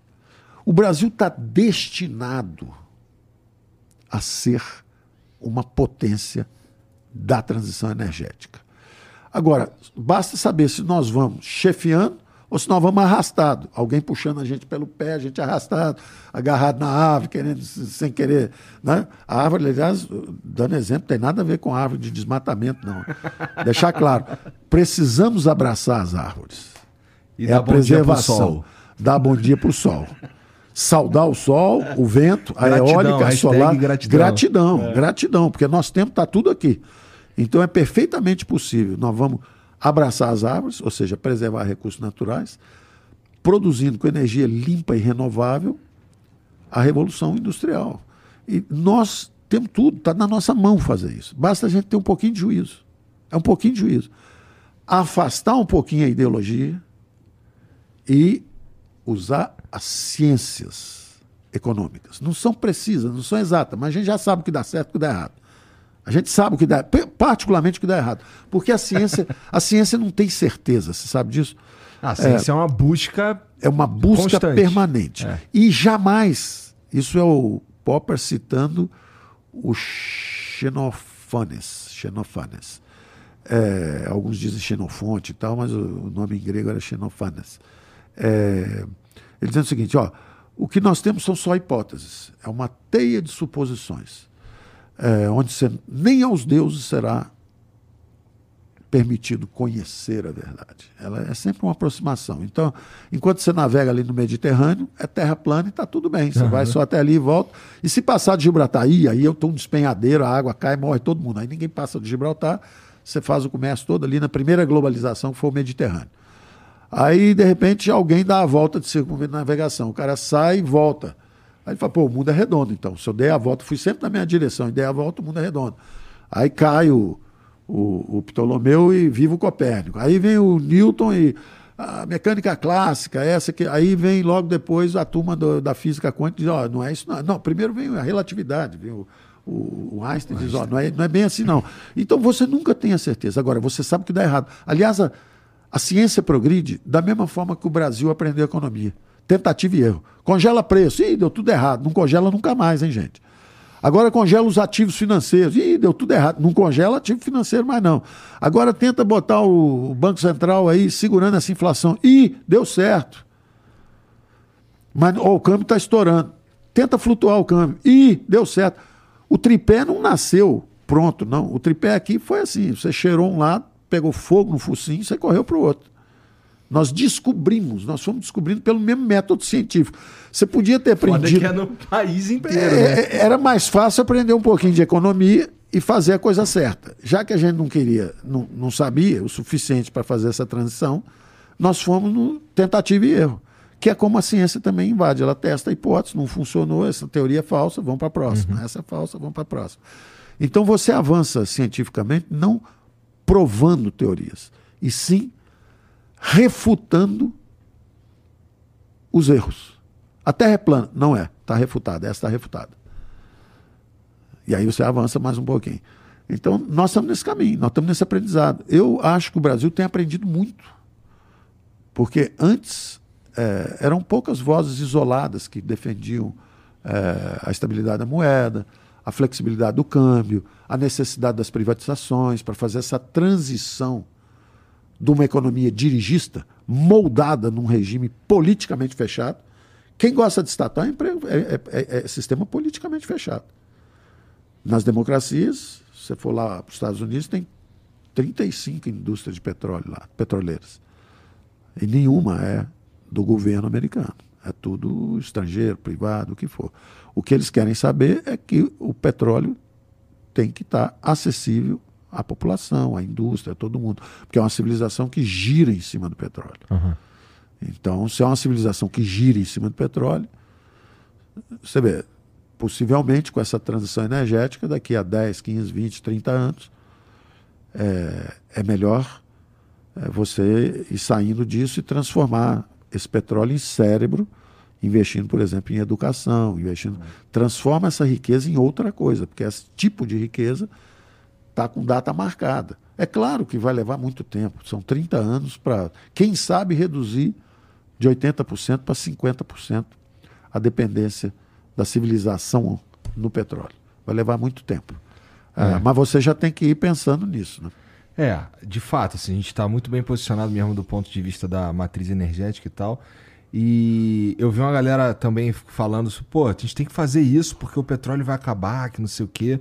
A gente não tem que fazer isso porque o petróleo vai acabar, a gente tem que fazer isso porque é como a gente se mantém vivo mesmo, na verdade, é, né? É, é. Como o ser humano consegue é, sobreviver a si próprio. E, inclusive, nessa. Eu tava ouvindo um programa no rádio. Inclusive, os caras falaram assim: pô, a idade da pedra não acabou por falta de pedra. né? boa essa, né? boa essa, boa essa. Então, assim, boa não é, não é por falta de petróleo que a gente tem que. É que a gente decidiu ir para um algo mais eficiente. É, ir para algo mais etc. eficiente, mais é. inteligente. Também. Aliás, isso é legal porque a grande discussão hoje é exatamente essa. É, os economistas achavam que a atmosfera é um dado, é um fundo da natureza, está lá, está dado E nós vamos criando a nossa biosfera aqui, vamos agindo, vamos aí, nós como espécie dominamos o planeta, uhum. domesticamos outras espécies, etc. E vamos, e vamos poluindo, vamos poluindo. E os economistas dizendo sempre o seguinte, olha, a atmosfera está dada, quando começar a poluir, é uma externalidade, a gente bota um imposto, reduz um pouco a poluição uhum. e tal. Só que os, a ideia de mudança climática e as hipóteses que estão sendo é, é, ultimamente consideradas dizem o seguinte: que a atmosfera não está dada, que na verdade ela é moldada também numa interação com a biosfera. Então, como a gente é, começou a, a, a, a, produzir materiais que modificam estruturalmente a atmosfera, ela começa a devolver. Então, é, é um equilíbrio. Não é que tem. Se você olhar, de novo, é a evolução da biologia também. Se você olhar em biologia, tem um fundo que é a natureza e nós, espécie humana, estamos lá. O Darwin é uma costela caída, aliás, de um proto-economista, que era o Malthus. A citação, o Darwin termina a origem das espécies citando Malthus, dizendo: olha, é, é, aqui numa pequena, essa mesma dinâmica de competição entre as espécies e tal, que eu estou vendo aqui, essa mesma aí que o, é, o Malthus se refere à disputa entre os seres humanos por alimentos, por subsistência, etc. Isso acontece na natureza inteira. Uhum. Então, um proto-economista, uma costela caída dele, vira o pai da biologia, que é o Darwin. Aí o Darwin vai e fala: ó, a natureza está esse pano de fundo, vamos. Aí depois vem Watson e Crick, fazem o DNA, etc., que é o mecanismo de transmissão. O fascinante é como é que o Darwin sacou tudo sem ter o mecanismo da transmissão, que era o DNA, que foi sacado séculos depois. Mas a beleza da coisa é que agora os caras deram a volta toda e falaram: ah, a natureza não está parada, não. Não é esse negocinho aí que a gente fica interagindo, não. Se a gente tivesse só disputando um bolinho de um, um, um montinho de capim, ou duas jacas, ou três, goiaba, três goiabas aqui, tá, tá até estava esse quadro. Uhum. Mas não é isso. Nós estamos é. vomitando poluentes para todo lado, isso está mudando a atmosfera, está mudando o clima, e vem aí o o, a vingança, entre aspas, da mãe natureza. O pau vai comer, é. o tempo vai ficar escuro, vai ter muita, muito choro e ranger de dentes. É. Pô, eu te perguntei antes da gente começar é, o que, que o teu pai fazia. Aí tu me falou que ele era um representante comercial. É um nome elegante para vendedor de material escolar. Isso. Aí você falou que tua mãe era funcionária pública. Isso. E a gente, gente me... simples, maravilhosa, uma dádiva. E a gente entrou, começou a entrar numa pira que tu falou que ia me perguntar sobre o nome não, dos meus você, pais. É, não, porque isso é o seguinte, né? ah. né? A vida é uma dádiva. A vida é uma dádiva. A probabilidade, eu chego no seu pai já já. Tá. A probabilidade de nós dois estarmos sentados aqui, vista 300 anos atrás, ou 100 mil anos atrás, é zero. A possibilidade de eu estar conversando com você aqui, 300 anos atrás, se alguém uhum. falasse o que, que tinha que acontecer para nós dois estarmos conversando aqui, Zero. Esquece. Chance zero. E Ou a gente está falando da minha história, estamos falando da tua história, estamos falando de tudo de cada tá um que está aí sentado. É. Cada um pode fazer esse exercício em casa, que era uh, um, uma coisa simples que o Darwin fez uma vez, botou num papelzinho e falou a árvore da vida. É, é, claro que isso depois se transformou num estudo sobre espécies, uhum. um negócio mais, bem mais sofisticado, mas é interessante brincar com essa ideia da árvore da vida, que é o seguinte: primeira vida é uma dádiva. E aí ele fala: começou com origens tão humildes, porque eram, eram organismos unicelulares. Aí um misturou com o outro e tal, né? de repente, independente, você pode ser religioso, acreditar na origem divina, e pode ser um cientista ateu e acreditar que foi uma sopa primordial, uhum. o que você quiser. A verdade é que realmente sem o divino, você não sabe onde começou e não tem também esse sentido de direção em direção à melhora, à, à fraternidade, tudo isso. Então, existe essa dimensão divina aí que alguns estão. A espécie humana já teve uh, mais de uh, eh, 240 mil religiões catalogadas. Nossa. Ou seja, é algo que está conosco Sim. desde sempre e já houve toda a tentativa de suprimir e tal, e não deu. Mas tem um cientista também que de repente, com um pouco de pretensão e arrogância, diz: Ó, oh, está faltando. Você pergunta para ele: o que, que falta para explicar o mundo? É o que, aliás, uh, Laplace respondeu para Napoleão. Ele falou assim: bom, e cadê Deus? Ele falou: não preciso dessa hipótese de trabalho. Eu, eu já explico tudo, a mecânica celeste toda. Eu não preciso dessa hipótese de trabalho. Como uma pretensão de que a ciência explica tudo. É, mas, de qualquer forma, a vida é uma dádiva. Seja você cristão, ateu. religião, ateu, budista, que acha que é um universo, é, ou, ou o Deus de Spinoza, que era também era o próprio universo tal. É uma dádiva, é um milagre absoluto. E aí é que eu falo, faça qualquer um em casa aí, faça, pega o seu nome, pega o nome da sua esposa. Pega o seu nome. Pai e mãe. Sérgio e Corina. Então, tem dois aqui uhum. Para poder ter o nosso Igor hoje. É. Tem dois. Pai do Sérgio. Antônio. Mãe do Sérgio. Dalila. Mãe da Corina. Criuza. Pai da Corina. Antônio. Isso, então já tem quatro. Isso assim, voltando, Não vai mais longe não, que fudeu. Só 80 Isso. anos.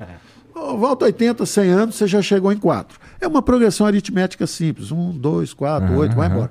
Se você jogar isso 300, 400 anos para trás, você vai tomar um susto. A quantidade de gente que, que teve que sobreviver. Hoje é moleza sobreviver é. 30 ou 40 anos. Mas seu sobrenome vem de onde? Por exemplo. Se você falar assim, é espanhol, seu sobrenome. O, o meu nome. É português, ah, é índio, fala o que eu você sou, quiser. Eu sou Igor Rodrigues Coelho e eu não então, faço ideia. Então, Coelho deve ter vindo de Portugal, de Espanha, é, de algum lugar talvez. desse lá. Não era índio. Índio não tem, não, não tem coelho no índio. É. Né? É, então, é, um portuguesinho, ou vamos botar um espanhol só para aumentar o drama um pouco. Tá. Um, um, um espanhol, na época ali que a Península Ibérica foi invadida uh, pelos, pelos é, árabes, na época que ela foi invadida pelos árabes, tinha um espanholzinho que devia ter uns 14 anos, que teve que abaixar na mata quando passaram os árabes, porque se visse, passava a cimitarra nele, ele não teria procriado, você não estaria aqui hoje. Então, mas milhares e milhares de pessoas. Se você voltar mil anos, dois mil anos, você chega a números astrondosos. Faz isso, pega um. Pega lá, faz uma, uma progressão aritmética, pega lá o professor de matemática, fala, professor, faz aí, recua aí, três mil anos, só para voltar um pouquinho antes do, do, do, do dois mil anos agora, mais 500 eram os gregos, a, a modernidade, nossa, a civilização ocidental, volta 3 mil anos, volta 10 mil anos aí para chegar nos Cimérios, na Babilônia, depois volta 100 mil anos para chegar nos símiozinhos que estavam dando um pulinho assim na árvore antes de descer para a savana. Vê quantos tiveram escapar, lutar pela vida, escapar ali num segundo que se tivesse sido abatido, você não estava aqui hoje. Então a probabilidade de eu estar conversando com você hoje é zero. É zero. Se você andar mil anos atrás e falar assim, cara, vai ter um cara chamado Igor, vai ter um cara chamado Paulo, os dois vão estar batendo um papo com um microfone, os caras batendo o quê? Com micro... Quê? Microfone. Como é que é isso, né? Um, E, A, um, um, I, um. Porque a linguagem era essa, certo? Uhum. Então o problema é zero, cara. Então isso é absolutamente um milagre, a vida. Você está aqui, a gente está batendo esse papo. A vida consciente, mais ainda, porque a gente podia estar tá aqui, mas pô, já passaram dois mosquitinhos voando aqui, já, eu vi um gatinho, quando eu cheguei aqui, uhum. tinha um gatinho passeando. O cara não está entendendo nada. Certo? Então a vida consciente é uma propriedade emergente, é algo assim ainda mais miraculoso. Aí você fala, bom, então eu estou aqui, eu tenho essa dádiva da vida, eu tenho a minha família, eu tenho os meus amigos, eu tenho uh, as coisas que eu gosto de fazer, uh, e tenho uma comunidade, tenho um país. Pô, eu ainda tenho consciência disso tudo. Legal. Como é que você dá um significado para a vida? Aí, meu amigo, é o seguinte: muito trabalho para sua vida ter um significado, muito trabalho, inteligência, não no sentido de ser o mais inteligente, nada disso. Inteligência no sentido de fazer a coisa certa. Intelligere, é, o latim antigo é, é compreender. Então é trabalhar, compreender, mas acima de tudo. Aí vai ser um final meio. não combina muito com a minha figura ah. austera, etc. Mas é o amor, cara. Porque você falou em pai e mãe. Então, se você fala assim, o que, que meu pai e minha mãe me ensinaram? Amor incondicional. Amor incondicional. Quer dizer, meu pai, assim, eu jovem ainda, toma aqui um estojinho, Ele vendia material escolar, tinha um estojinho lá, o estudo é a luz da vida. Ó, oh, estuda, hein? Usa o seu tempo, hein? Ó, oh, se não estudar, vou te botar para trabalhar. Eu, ai, meu Deus do céu. trabalhar é o que ele faz, ele sai cedinho, volta à noite. Pô, eu, hoje eu trabalho até uma hora da manhã, duas horas da manhã, quando estava no governo, trabalhar direto e tal. E não, você nem sente, por quê? Volta aquela conversa da Pactual no início. Se você faz o que você gosta, você nem sente o esforço, você está avançando, aprendendo o tempo inteiro, está ah, dando certo, aí você tem os recursos para poder melhorar um pouco mais. Ah, tem coisas maravilhosas que eu falo sempre quando falo de educação, é comprar um livro, cara, um livro. Hoje nem precisa comprar o livro, hoje você recebe digital. É é mais barato, você tem acesso a tudo isso. Tem um cara que estudou a vida toda, escreve um livrinho para você, você compra aquilo por 20 reais, 30 reais. Hoje digital deve ser 5 reais, 1 real, sei Minha lá. mulher quanto. compra livro pra cacete. Hoje eu tava. Eu acordei, desci, cheguei na cozinha e eu vi, cara, que ela tá lendo Schopenhauer. Arte de ter razão. Interessante, cara. Eu Mas isso aí é um capítulozinho. Essa arte de ter razão é só para dar um corno em você. Ela só quer discutir isso com você, você está ferrado. Você está ferrado. Mas o Schopenhauer é um pouco duro. É um pouco duro. Tem uns caras que você só deve ler quando está mais velho. Você não deve ler. Você tem que fazer bagunça quando é mais jovem, correr bastante, divertir, jogar futebol, ir para praia, dançar. Mas eu achei maneiro que ela se interessou eu, por esse tipo Mas é profundo. Conteúdo. Schopenhauer é. é bacana. Esses caras. É, Hegel e Schopenhauer foram grandes. É, Schopenhauer não perdoava Hegel, achando que Hegel também falsificou a filosofia, exatamente é, endeusando o Estado. Endeusando o Estado, botando o Estado acima dos indivíduos. Uhum. É, ele achava, intelectualmente, Schopenhauer achava Hegel um farsante. E Hegel foi a inspiração do materialismo dialético do Marx.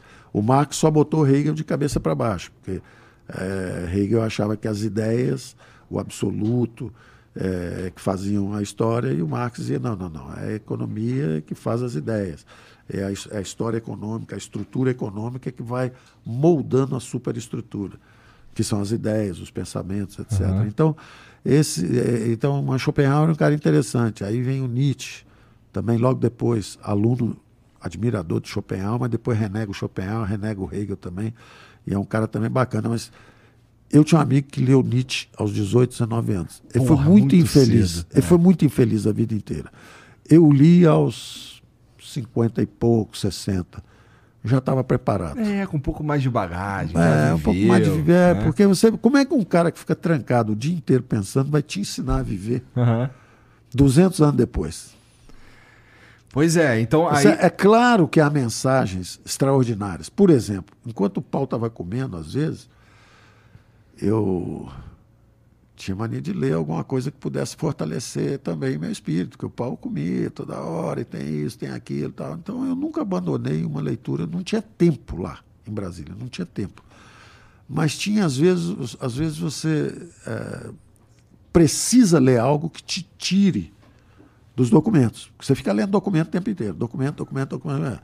Aí de repente você acorda duas horas da noite, você vai dormir onze e meia da noite, meia-noite, e às duas horas da manhã você acordou, pensando no documento e pensando naquele problema que você tinha que resolver. Ah, aí você precisa ler alguma coisa que te tire daquilo, porque se você ficar pensando naquilo, você não vai dormir. E aí o dia seguinte você está liquidado, não tem produtividade, nada disso. Então você tem que fugir. Leia o dia inteiro, trabalhe o dia inteiro. Agora, de noite, se acordar com insônia ou porque tem problema para resolver, não tenta resolver o problema de noite, não, que você vai não dormir leia alguma coisa diferente para te tirar daquilo ali. Uma Me... dica. Ah, pô, meditações do Marco Aurélio, o imperador estoico. Pô, o cara não sabia se ia estar vivo no dia seguinte. Eu vou ter algum problema de amanhã acordar e enfrentar qualquer problema que acontecer lá em Brasília? é. Esquece, tira de letra. Entendi. Cara, existe ainda alguma coisa, na tua opinião? Ah, vamos lá a economia, a, o jeito de pensar a economia ainda tem espaço para evoluir? Chega. Sempre. É. Sempre. Só não tem essa quantidade de prêmio Nobel, não. Isso aí está errado, esse negócio de datação. Falar, cada ano eu dou um prêmio Nobel. Está errado, está cheio de prêmio Nobel que não devia ter ganho. Entendi. Prêmio Nobel é um negócio sério. Devia ser, Bem assim, sério, bem respeitado também. Um a cada cinco anos estaria de bom tamanho para a economia. Entendi. Tá cheio de Nobel falsificado andando por aí. Tá. É, tem mensagem pra gente aí, Vitão? Bom, antes de ir para as mensagens, então, deixa eu falar um pouquinho da Last Link. Last Link, que é a também é uma parceira que está com a gente aqui hoje. Se você cria conteúdo na internet, se você é, sabe fazer alguma coisa, se você é um cara que é, tem aí uma habilidade e você quer, sei lá, você treina cachorro. Dá pra você colocar o teu conteúdo lá na Last Link, que inclusive é uma das que tem a melhor taxa é, que existe aí. Tá rolando, inclusive, é, acho que é 5,90 e pouco, né? Aparece aqui na, na tela aqui, uma taxa bem baixinha e dá pra você utilizar lá, cara, uma plataforma que é tota- totalmente construída, 5,99. É uma e dá pra você usar uma plataforma que é toda construidinha pra facilitar o teu acesso aí, além de integração com, com redes sociais como Instagram, WhatsApp, Telegram, dá pra você gerenciar tudo diretamente lá pelo, pela plataforma do Last Link. Então, se você é, cria, quer, quer, quer vender algum conteúdo, se você tem um é, uma habilidade que dá pra você criar o teu infoproduto, considera a Last Link, dá uma olhada, o link tá aqui, passando o QR Code aqui ao longo do programa o tempo inteiro e tem também aqui na descrição para você é, conhecer melhor aí é, a plataforma e entender e, e, assim e tirar o melhor proveito possível da tua habilidade, tá bom? Conhece lá a Last Link aqui embaixo e no QR Code. E o outro parceiro que a gente tem aqui, Paulo, talvez possa te interessar, cara. Porque eu tô vendo aí que tu tá meio carequinha. Eu tô sempre aprendendo. Vamos ver, ué. Manda pra cá que eu posso testar. Ó, esse meu cabelo aqui, por exemplo, foi uma ajuda do Stanley, cara, que é a do Stanley's Hair, que é a maior rede de transplante capilar que tem na América Latina, cara. Então, assim, todas as principais cidades do Brasil têm um lugar pra você ir lá e resolver o teu problema aí de ficar peludo. De ficar cabeludo. Dá tempo de ficar cabeludo, inclusive, pro, putz, pro, pro verão do ano que vem, talvez não dê. Mas pro, pro meio do ano dá. Pro meio do ano dá. De- ô, ô, Vitão, deixa eu só mostrar pro, pro Paulo aqui como é que eu tava antes. Olha, olha como é que eu tava antes, só pra tu entender o que eu tô falando. Esse daí era eu, né? Triste, né? Agora não, meu amigo. Agora eu tenho aqui todo um cabelão, certo? Aqui, ó. Tá até me dando problema que eu tô precisando cortar e não fui. É, então dá pra você é, resolver teu problema aí de transplante capilar lá com Stanley, com Stanley's Hair, tá? É, e cara, vou te falar, não tem dor. Não tem essa. A única parada que eu senti de verdade foi a, a, a injeçãozinha do, da anestesia, a primeira. Depois já era. Fica tranquilão lá, certo? O cara bota cabelo em tudo, fica, porra, mané. O meu caso demorou 12 horas, né? Porque eu tava bem ruim, como você pôde ver ali. Eu É, achei que você abriu uma avenida ali só para. Só de sacanagem. eu achei. Entendi, Eu então, tive essa cara. impressão. Infe- Eu gostaria muito que isso fosse, Fosse verdade, verdade. cara. Gostaria muito, porque, meu Deus, tava muito. E o pior, nessa época aí eu queria ter um moicano. Só que tava falhado justo onde era pra ter um moicano, entendeu? Então ficou moicalvo. Não ficou muito maneiro, não. Mas o Stanley me ajudou. Inclusive, você, você pode dar uma olhada lá. Os links também estão aqui na descrição e no QR Code. Que, cara, é, dá pra pagar bem tranquilo. E vou te falar que é, tá entre os melhores. Se não for o melhor, tá entre os melhores preços do Brasil com facilidade. Porque eu já cheguei a ver. A primeira vez que eu fui me consultar, me cobraram o dobro do que o que o Stanley cobra hoje. Então dá uma olhada lá, você paga lá em suaves parcelas e dá pra resolver teu problema aí capilar, tá bom? É, tem, algo, tem áudio ou vídeo ou é tudo? Tem, então põe o fone aí, Paulo, porque é, deve ter um áudio ou um vídeo, alguma coisa assim, quando eu vou abrindo aqui as perguntas. Taca pra nós aí. Ó, vou começar com o vídeo do Bruno Porto. Tá bom. Boa noite, Paulo Guedes. Boa noite, Já gostei da camisa. Haha, Sabe muito. Jean. Boa noite, Igor.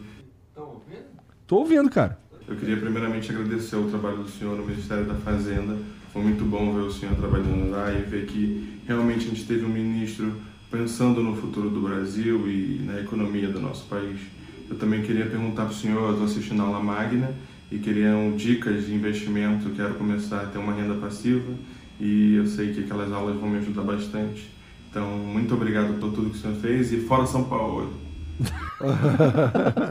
Ó, certeza que isso aí foi plantado pelo primo. Tô brincando. Pô, vai. eu ia fazer uma pergunta para ele. Ah, Eu, quando o São Paulo chegou, eu gostava do Dorival. Eu Mas quando o São Paulo chegou, eu gostei porque eu falei assim, vai ter raça. A gente vai correr com o São Paulo, bota todo mundo para correr. Não quer saber se você se acha um craque ou se não é. Tem que render, né? O negócio não tá dando, cara. É, cara. O que, que aconteceu? Não, cara, eu vou te falar, eu não. no- na minha opinião, a gente nunca devia ter trocado Dorival. Né? Porque assim, pra mim, vira uma parada meio qual o critério pra ser técnico do Flamengo? O cara foi campeão da Copa do Brasil da Libertadores e mesmo assim não continuou. Então é. É, é meio. Achei, achei escroto, inclusive, a maneira como a parada aconteceu toda lá. E a gente tá falando, sei lá, antes do São Paulo, tinha o VP, né, cara? O VP não, não dá pra entender. Não, essa foi a contratação mais equivocada de todas. Exato, o cara conseguiu ser odiado pelo, pela torcida do Corinthians e essa torcida do Flamengo. deu.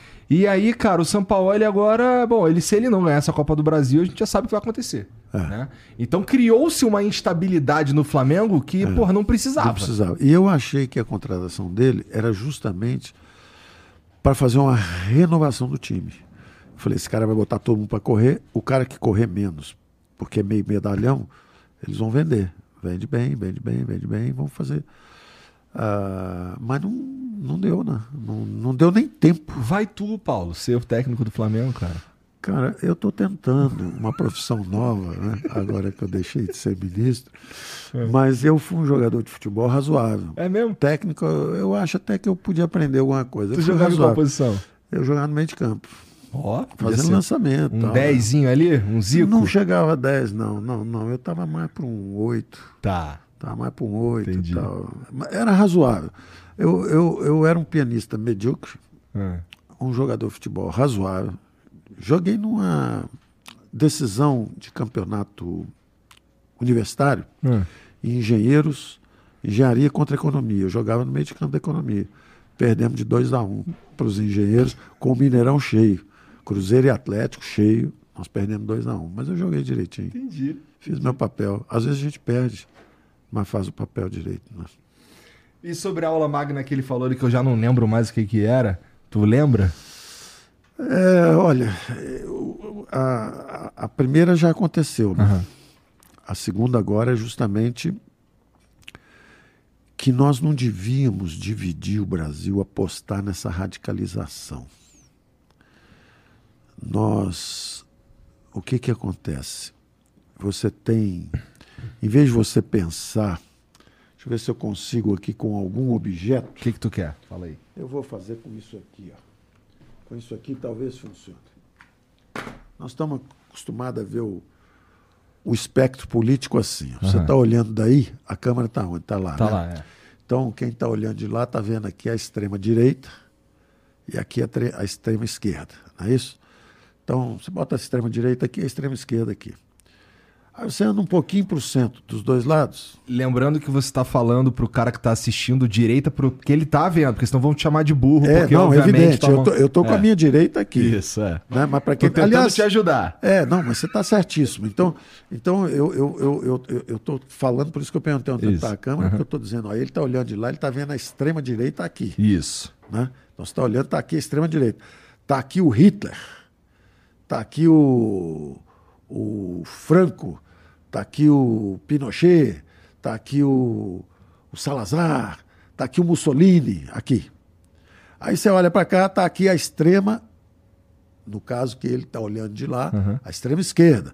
Está aqui o Stalin, está aqui o Mao Tse Tung, está aqui o, o ditador lá da Coreia do Norte, está aqui o, o- os ditadores de esquerda estão aqui. Tá. Cruéis sanguinários, dos dois lados, cruéis sanguinários. Aí você anda um pouquinho para cá, está o socialista. Tem a bandeira da fraternidade, que foi carregada pelas grandes religiões. Falando em Nietzsche, quando Nietzsche anunciou Deus está morto, Aham.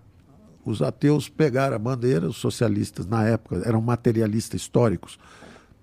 Então a- era, era, era o seguinte: matamos Deus e roubamos a bandeira da fraternidade. Vamos fazer o paraíso na Terra, a utopia socialista na Terra. Então estão aqui os socialistas, um pouquinho mais, não tão revolucionários, mas querendo a mudança. Ok. Da mesma forma, tem aqui os conservadores. Estão aqui os conservadores. Às vezes eles apoiam o regime militar porque eles acham que as famílias, os empregos, as coisas estão ameaçadas, mas às vezes eles apoiam o regime democrático. Da mesma forma que os socialistas, às vezes apoiam a revolução, às vezes vai na democracia. Mas você anda mais para o centro ainda um pouco, e aí você chega, quem olha de lá para cá, aqui é a direita, ele vê o liberal democrata.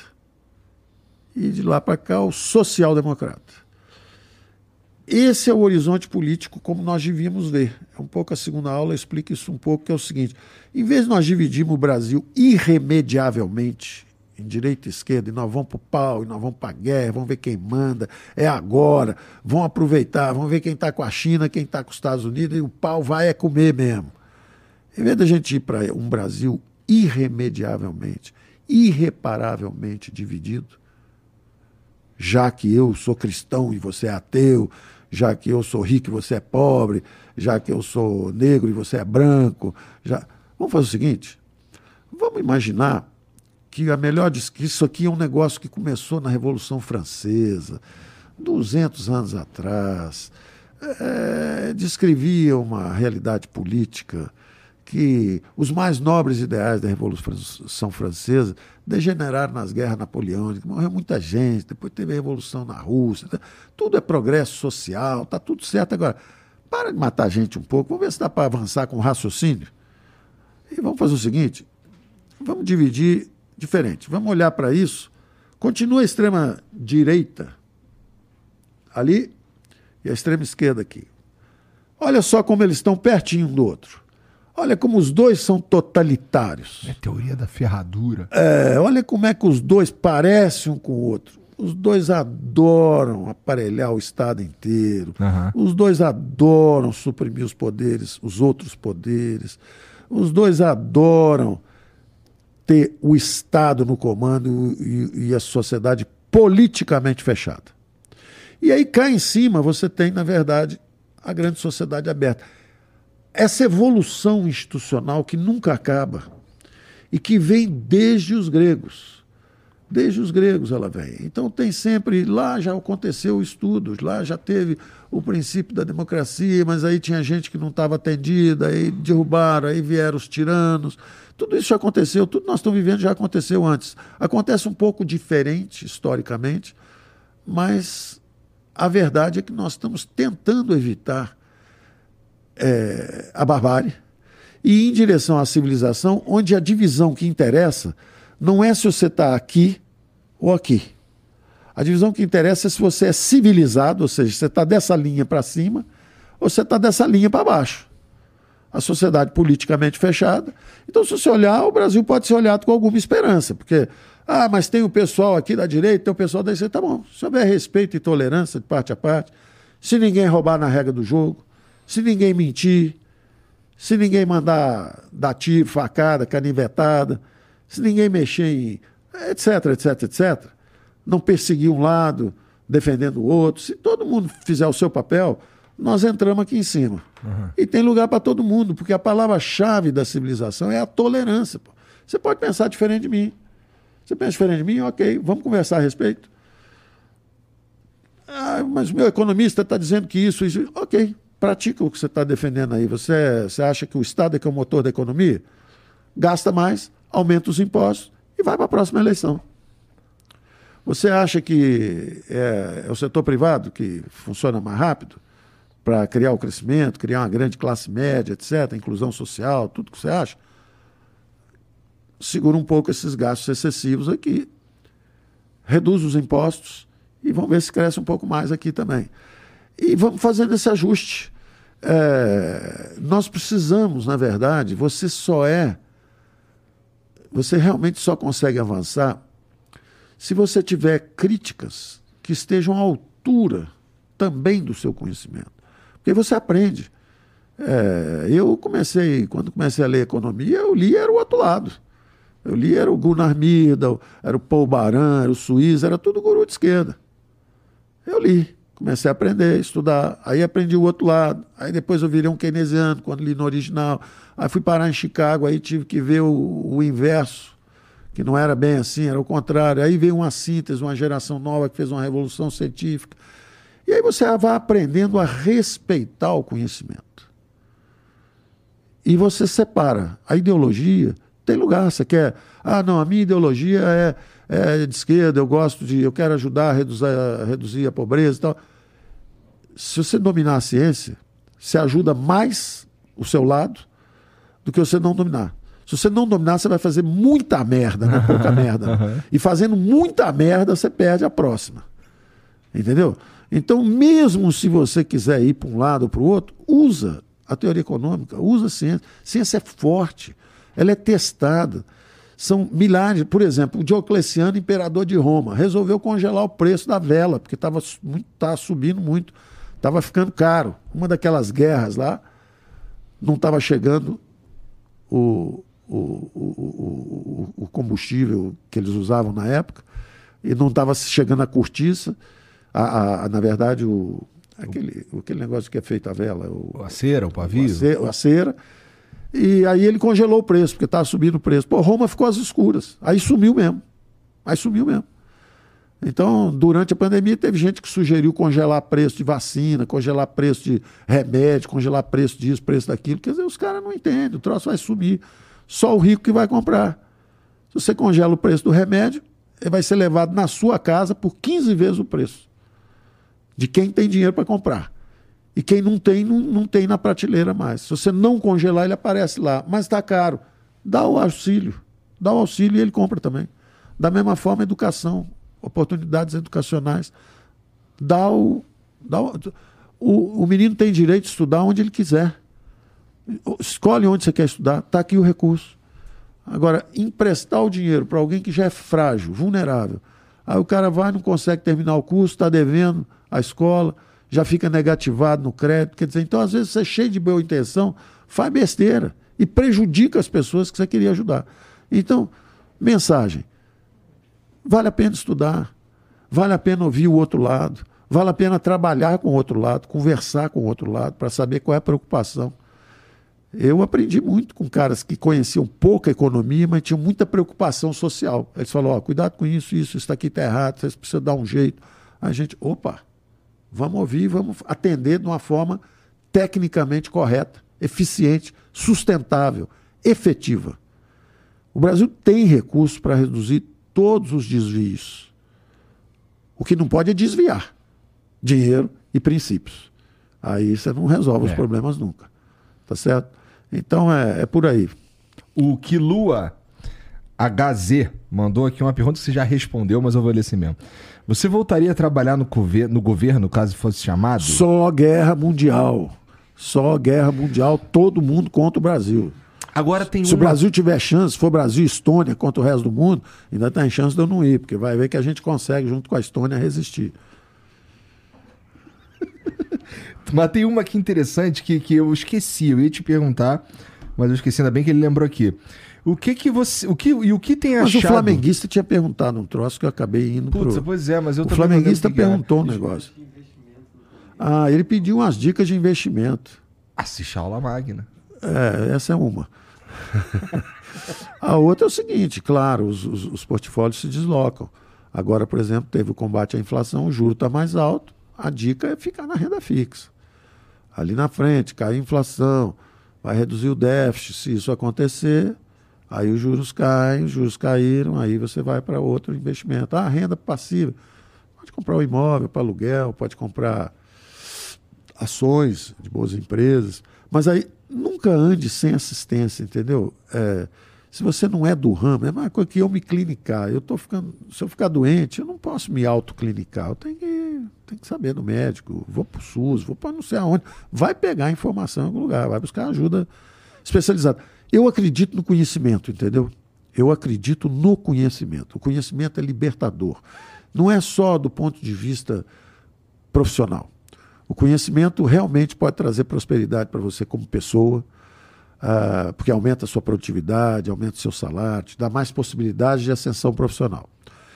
Mas ele também vai melhorar a condição da sua empresa. sua produtividade na empresa. Tudo isso também melhora. E você tendo gente que também é, interage e traz conhecimento para o jogo. E como eu digo, conhecimento não é só escola, não é só estudo, não é só livro, não.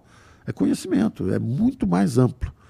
Tem conhecimento que passa na família, tem conhecimento que passa em conversa com amigos, informações. Aí, da mesma forma, a prosperidade dos países. Os países avançam. É aquilo que. O Japão não tem nada de recurso natural. Está lá tem uma boa renda per capita, tudo. Israel não tem, tem uns nada. Muito foda no Japão também. Tem uns caras que conhecem, estudam, é. É, produzem. Então, eu acredito nisso. Então, ele perguntou o que, que tem que fazer. Eu digo o seguinte: é, o curso é uma pedrinha, mas você vai fazer suas experiências, vai conversar com seus amigos, vai procurar, vai ter clube de investimentos, vai ter, você vai, vai aprendendo. Agora, leia leia, vai ler o Warren Buffett, vai ler, vai ler os caras que deram certo fazendo esses investimentos. Eu estou trazendo dois ou três caras assim muito bons é, em gestão, por exemplo, no caso de ações, de portfólio. Tem outros dois. Tem gente boa. Eu estou trazendo um pessoal bom para falar. Tem gente que também passou pelo governo, vai passar algumas noções importantes de política monetária, fiscal, de como interpretar essas coisas. Vamos estudar, vamos estudar que o estudo é a luz da vida. Estava escrito no meu estojinho, eu acreditei naquele negócio. E ele, o, o Kilua, ele perguntou uma outra parada aqui que eu, eu ia te perguntar, esqueci, que é: e o que tem achado do Milley na Argentina? É um grito desesperado dos hermanos? Esse cara é uma figuraça para começar, né? O Javier Milley. Figuraça é assim, é inequívoco que é uma figuraça, cara, né? O cara eu é... vi o vídeo dele, não sei o que, não sei o que, afuera! Como é que é? é. Viva a liberdade, caralho! É. é. No fundo ele estava falando assim, vamos reduzir o número de ministérios. Isso, é. Né? Tem aquele show todo que é, são técnicas de comunicação. Isso eu acho que a gente também, às vezes, tem que dar um desconto para os políticos. Às vezes, existe muita crítica ah, para o que é, às vezes, a criação de um personagem político. Né?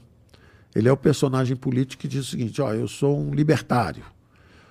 Então, eu acho que tem quem está vivendo bem são os políticos, porque a Argentina está afundando desde o Perón e para eles a vida está ótima. Eles viajam de jatinho para cá e para lá, passeiam, são prósperos, deram certo na vida, enquanto a Argentina afunda. Então ele está fazendo ali, ele está fazendo uma alegoria, ele está contando, uma, é um personagem político ah, desempenhando um papel, né? captando votos, usando aquele personagem dele para denunciar a classe política, ah. falando, olha, Está todo mundo aí se divertindo. Aí eles falam assim: não, mas tem aqui o mesmo a centro-direita aqui que pode ser. Não, você também. Ele, eu vi um debate dele com a, com a Burit, que é a outra candidata, que é de centro-direita. Por isso que a direita às vezes apanha também, porque tem dois de direita, os dois brigam, a esquerda leva o cara do centro e acaba ganhando a eleição. É. Mas uh, aí eu vi ele criticando, falando: não, vocês são coniventes, vocês apoiaram isso tudo aí, apoiaram os aumentos de impostos. Se você é um liberal, você não aumenta o imposto, você reduz os impostos. Então, ele é um personagem político defendendo uma posição libertária. Não é interessante como ele tem um, um bom apoio? Não, eu acho interessante é o seguinte: aparentemente está acontecendo um negócio no mundo que as pessoas talvez não estejam percebendo. Ah. Por isso que eu, eu proponho para todo mundo moderação, paz, harmonia. Porque às vezes o caçador de hoje é o caçado de amanhã, o perseguidor de hoje é o perseguido de amanhã. Então o que está acontecendo? É, é, a, a, direita ganhou na Bulgária e ganhou na Polônia. Na Hungria e na Polônia. Aí todo mundo, ah, extrema-direita, extrema-direita, extrema-direita. Aí ganhou na Itália, ah, extrema-direita. Aí ganhou na Espanha. Ah, parece que vai ser renovada na, no Reino Unido e deve ganhar na França. Aí ganhou no Uruguai e ganhou no Paraguai. Vai ganhar na Argentina e deve ganhar no Chile. E amanhã pode a direita voltar no Brasil. Então, esse negócio de ficar caçando direita, perseguindo, é, esse troço depois volta. Eu, nós chegamos lá, por exemplo, eu, eu não vi caçada, perseguição, nada disso. Eu, pelo menos, não cacei, não persegui ninguém. Ao contrário, meu relacionamento foi super construtivo com todo mundo que tinha o que ajudar para um país melhor. Antes da pandemia, Nós aprovamos a reforma a, a previdenciária e já tínhamos preparado a reforma do Pacto Federativo, que era a reforma fiscal, é, com apoio total do Senado. O Senado, o, o, presidente do Senado na época me chamou e falou: olha, o, a Previdência já foi aprovada na Câmara, ela capitaneou, agora nós vamos fazer no Senado. Aí ele virou e falou assim: olha, aquele senador ali divide o seu programa em três, porque aí eu vou pegar três partidos. Eu falei, pô, mas aquele partido não é nem da base do governo, ele vai apoiar? Vai apoiar. Ah, mas ele parece que é de esquerda. Não, não, mas ele vai apoiar porque nós estamos botando aí a revitalização do São Francisco, nós estamos botando, ou seja, a política ela se move. Se você ouvir o que a pessoa quer e for correto tecnicamente, politicamente aceitável, não tem problema. Então, é, é, tinha muito barulho, muita briga em cima, mas embaixo a coisa estava mais ou menos deslizando para um lado para o outro. Às vezes travava, às vezes não. Mas houve também cooperação de todo mundo com todo mundo. Houve momentos em que o presidente ia ao Supremo, houve momentos em que o Supremo foi ao presidente. Eu, eu presenciei várias, porque eu estava sempre envolvido em tentar que o diálogo prevalecesse. Então uhum. tinha o show para fora, a briga, a confusão. É, é, política, é normal, eu dizia política no Brasil é barulhenta, particularmente porque tinha uma disputa de território. Tinha uma disputa de território. Então, tem poderes que às vezes entram um pouco no pé do outro. Aí o outro pisa, empurra de volta. Então, isso ah, não era o meu espaço de atuação. Meu espaço era economia. Eu tinha que conversar com todo mundo para tentar fazer a coisa acontecer para o melhor. Eu tive ajuda. Tinha gente do meu lado que às vezes atrapalhava, tinha gente que estava na oposição e ajudava. Então não é nada trivial, é muito, é muito sobre os princípios, sobre o espírito de quem está lá, se está bem intencionado ou não. Uh, mas o que está acontecendo, quando você fala na Argentina aqui, não é um fenômeno isolado. A, a direita tem ganho várias uhum. eleições numa parte do mundo. Uh, e a esquerda uh, tem que entender que isso é do jogo. Quer dizer que a, a democracia só é boa quando ganha o outro lado? Só quando um lado ganha? Eu cansei de falar isso durante a campanha. Falei, pô, o Brasil é um saci pererê. A democracia só pula com a perninha, só tem uma perninha. Quer dizer, durante 20, 30 anos, todos os candidatos eram de esquerda. Aí, de repente, apareceu um que é de direita, que é conservador. Eu sou um liberal, eu não sou um conservador. Eu sou um liberal. Agora, foi aparentemente uma política, uma aliança de liberais, conservadores, contra uma hegemonia de 30 anos de esquerda, de socialistas ou social-democratas. Então o programa é diferente. Eles fecharam a economia, nós queríamos abrir. Eles aumentaram os impostos e gastaram mais. Nós queríamos reduzir. Agora você fala, nossa, quem cara pálida, porque os militares também aumentaram os gastos, os gastos e se endividaram.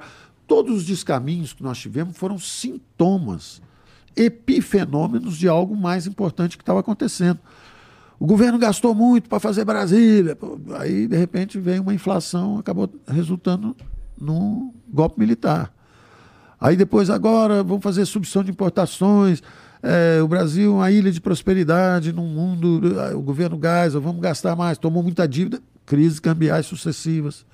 Agora plântico, João garante, vamos, vai ser a maior agricultura do mundo e tal. É, resultado, o governo João Figueiredo acabou em chamas com uma inflação de 200% ao ano. Então não, não quer saber se é de esquerda, se é de direita. Fez merda, aparece a merda. Ela aparece. Então se endividou muito, crises cambiais sucessivas. Agora o governo está financiando com emissão de moeda, hiperinflação. Agora o governo está endividamento em bola de neve. Pô, vai gastar 400 bi com juro da dívida e o Bolsa Família inicial era só 10 bi. Era muito mais barato atender os frágeis do que ficar rolando endividamento em bola de neve. Uhum. Entendeu? Então, é, é, a gente tem que olhar para isso sem paixão. Você pode ter paixão é, política, pode eleger quem você quer e tal, mas ganhou ou perdeu, você tem que fazer o que é certo. Quem ganha vai governar corretamente, de acordo com o que acha, mas usa bons economistas. Senão vai dar errado. É, perdeu? prepara para a próxima. Pega a senha, entra na fila, próximo voo, quem sabe você pega. É, ou nós trabalhamos assim ou não dá. Agora, cada um fazendo seu. Se um achar que o outro mexeu na urna, se o outro achar que a mídia está ajudando um lado em vez de ajudar o outro, aí você descredencia as instituições. E aí nós recuamos nesse jogo milenar. Nesse jogo milenar que nós estamos tentando avançar, cooperar politicamente, que é a democracia. E cooperar economicamente, que são as economias de mercado. É um organismo, é cooperação. Você sabe fazer essa camisa que você está usando? Não faço ideia. Não faz ideia, né? Esse microfone que você está falando, alguma ideia? Essa xícara aí. Você não consegue fazer nada do que você está usando. Verdade. Sabe por quê? Você é um exportador de serviço. Você serve a comunicação.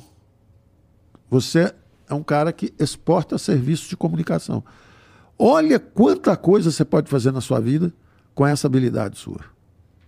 Dá pra fazer bastante coisa. Não é? Você vive em função dessa habilidade que você tem. Olha que coisa extraordinária. Imagina você ter que viver num lugar onde todo mundo tem que seguir um, um, alguém que dirige. Fala assim: ó, você vai fazer assim, pega aquela pedra ali, quebra a pedra e leva para botar ali naquela barragem, porque eu quero fazer uma barragem hidrelétrica. Era assim em sistemas politicamente fechados. Entendeu? Então, mesmo as vidas mais sofisticadas, mais inverossímeis. Imagina um sujeito tocando violino, o cara tem que treinar 10, 15, 20, 30 anos para virar um bom violinista. Ele está ali fazendo aquilo. Antigamente ele só podia fazer isso se ele fosse favorito de um rei. Hoje não. Ele pega lá aquilo, toca. Às vezes um cara que joga futebol melhor ganha muito mais do que esse. Mas esse está feliz tocando violino. Ele tem a liberdade de escolher a profissão dele. E ele vai ao mercado ver se alguém quer escutar ele tocando. É, é isso. Agora, se tiver o governo, o governo pode pegar você, botar você para tocar o violino e me obrigar a escutar. Tá certo? E me botar, de repente, para fazer programa de comunicação. E eu vou ser um desastre. Tá na hora de acabar, porque se eu falar mais meia hora, eu vou começar a falar besteira. Entendeu? Porque o tempo vai passando, eu vou ficando cansado, aí começa a falar coisas uhum. que eu não devo. Tô entendendo, tô tá entendendo. entendendo? Bom, então vamos lá. O Sombi mandou aqui, ó. Para virar Argentina, seis meses. Para virar Venezuela, um ano e meio. É. Agora que tá indo bem, o senhor fala que é consequência. É. Com todo respeito, mas as suas projeções são totalmente políticas e enviesadas, não técnicas. Legal, boa. Tô boa vendo essa. empregada indo para Disney. Boa essa, boa essa. Então vamos lá para esclarecer sempre, porque é sempre isso, né? Sempre distorcido tudo que a gente fala. O negócio da empregada para Disney, por exemplo a, a maldade, né? A, a, como torceram tudo. Eu estava justamente dizendo o seguinte: o Brasil bota os preços fora do lugar, aí começa a acontecer as coisas que não eram para acontecer. Por exemplo, pessoas que têm recursos, em vez de saírem de férias e vão lá para Disney, para onde for, e darem férias, por exemplo, também para os seus servidores, funcionários ou empregado doméstico, a mãe do meu pai era uma empregada doméstica. Zero problema. Qual o problema disso? Com muita dignidade. Qual o problema disso? Zero.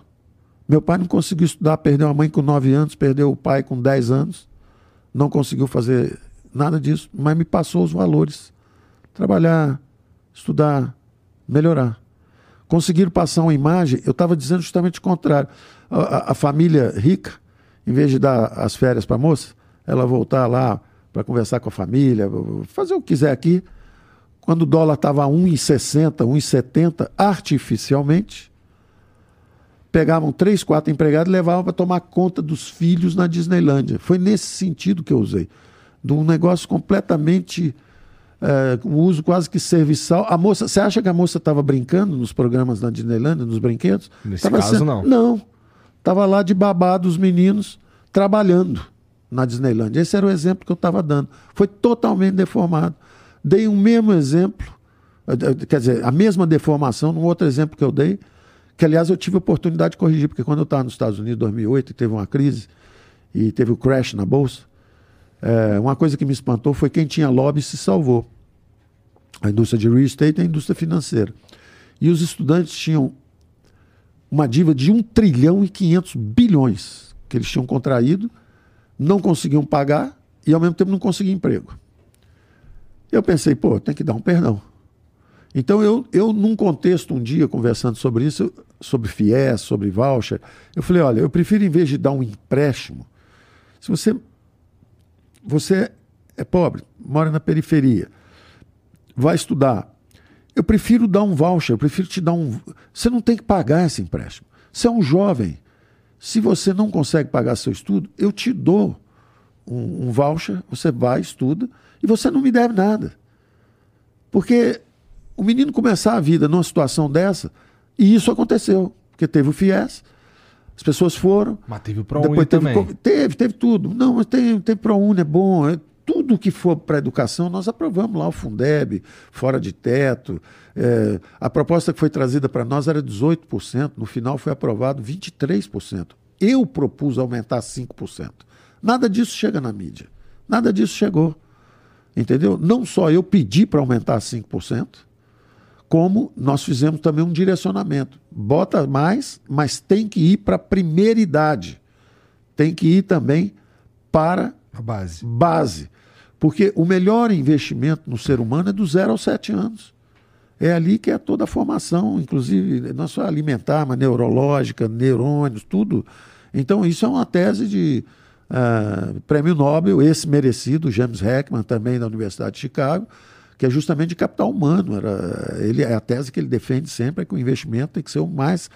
Uh, você gasta menos e tem um impacto decisivo na vida da pessoa em vez de pegar é para a sociedade, porque pra, aquela pessoa claro, bem, bem preparada claro, ela produz. Perfeitamente, né? perfeitamente bom para a pessoa, bom para a sociedade, bom para todo mundo. Então eu estava tratando de um problema dessa magnitude e explicando que era melhor dar o voucher. E aí eu falei, pois é, o, o, e aí era uma crítica até no caso a uma, a uma, a uma universidade privada que eu estava fazendo. Então eu estava dizendo o seguinte, olha, tem universidade aí que o, o, o porteiro tinha chegado para mim, o porteiro do meu prédio tinha chegado para mim e falado assim: oh, estou muito preocupado, o que, que houve?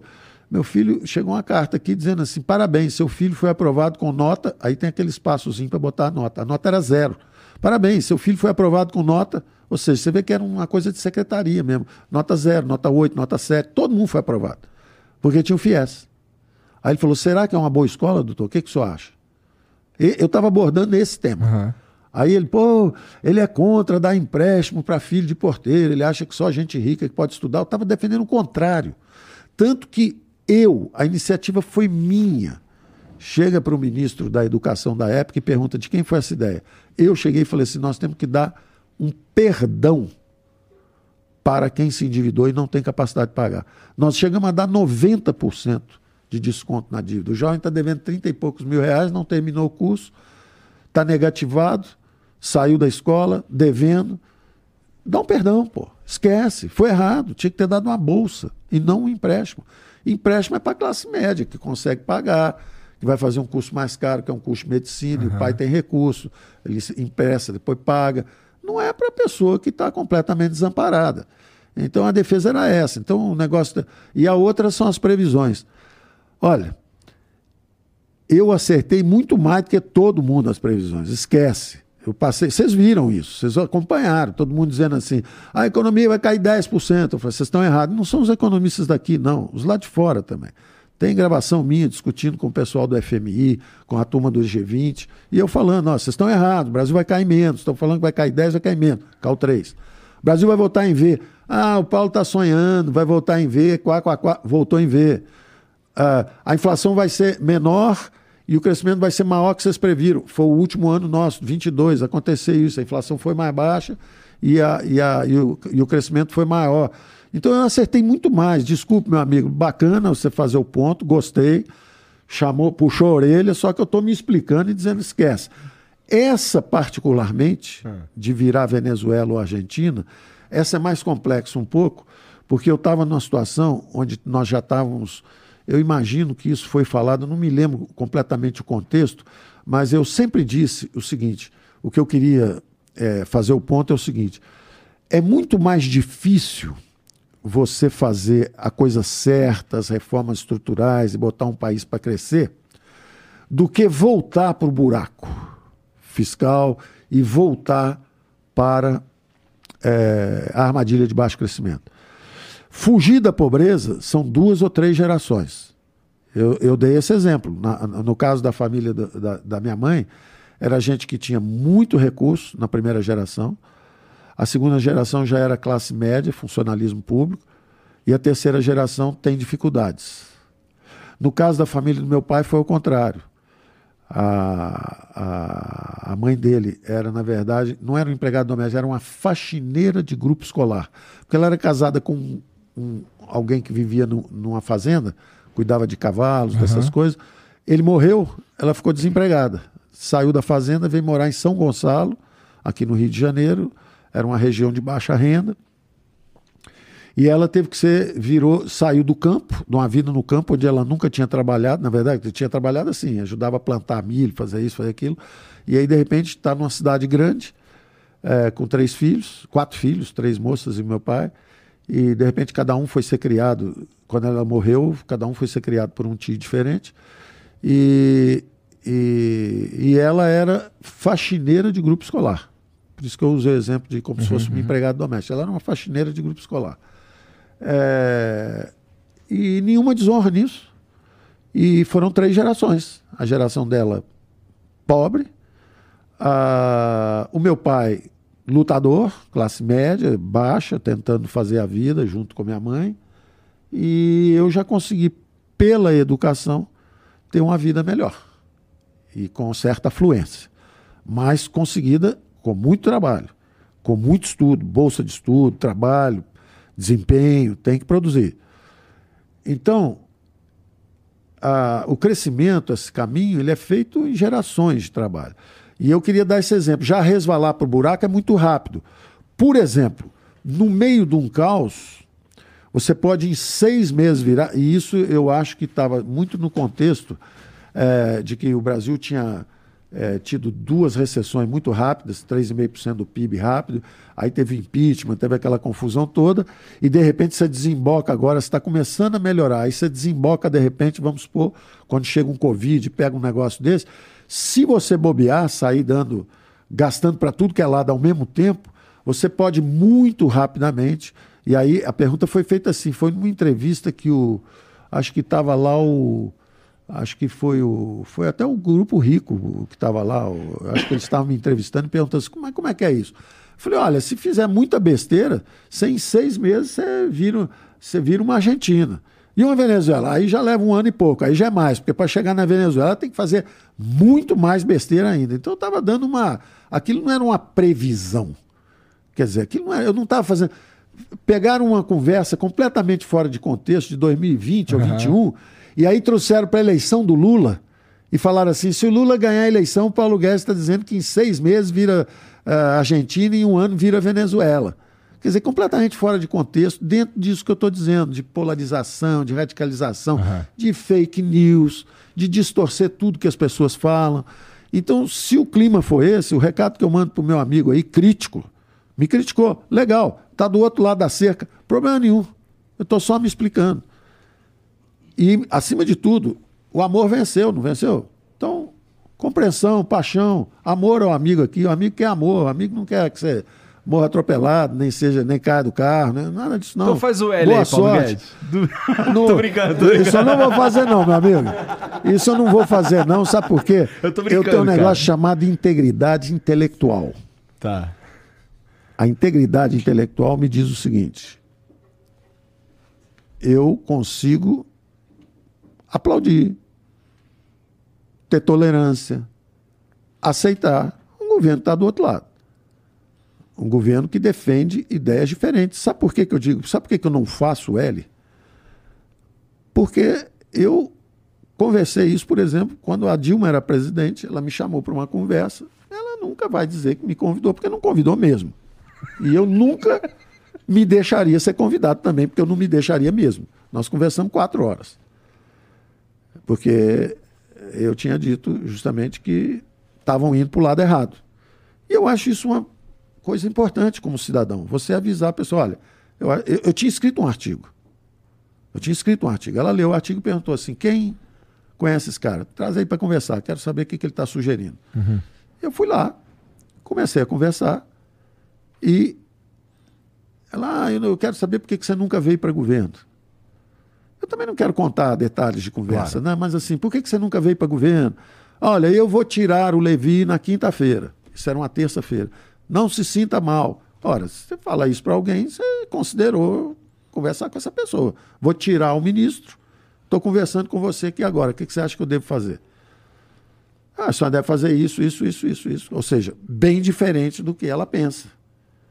Né? Ah, legal, acho bacana, sem integridade, sinceridade, que bacana. Foi um jantar agradabilíssimo, conversamos quatro horas, quatro horas e meia.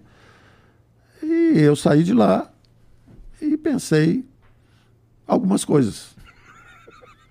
E quando eu pensei em algumas coisas, eu falei: hum. esse negócio vai ficar negócio de esquerda, direita, esse troço vai complicar. Entendi. Aí eu comecei a justamente tentar pensar numa solução que pudesse é, amenizar essa, essa guerra. Pensei até numa pessoa, todo mundo conhece a história, pensei no Luciano Huck. Uhum. Uh, o Bolsonaro, quando me conheceu, falou: Você, vamos trocar uma ideia aqui e tal. Parará. Eu falei: Olha, eu já estou ajudando alguém e tal.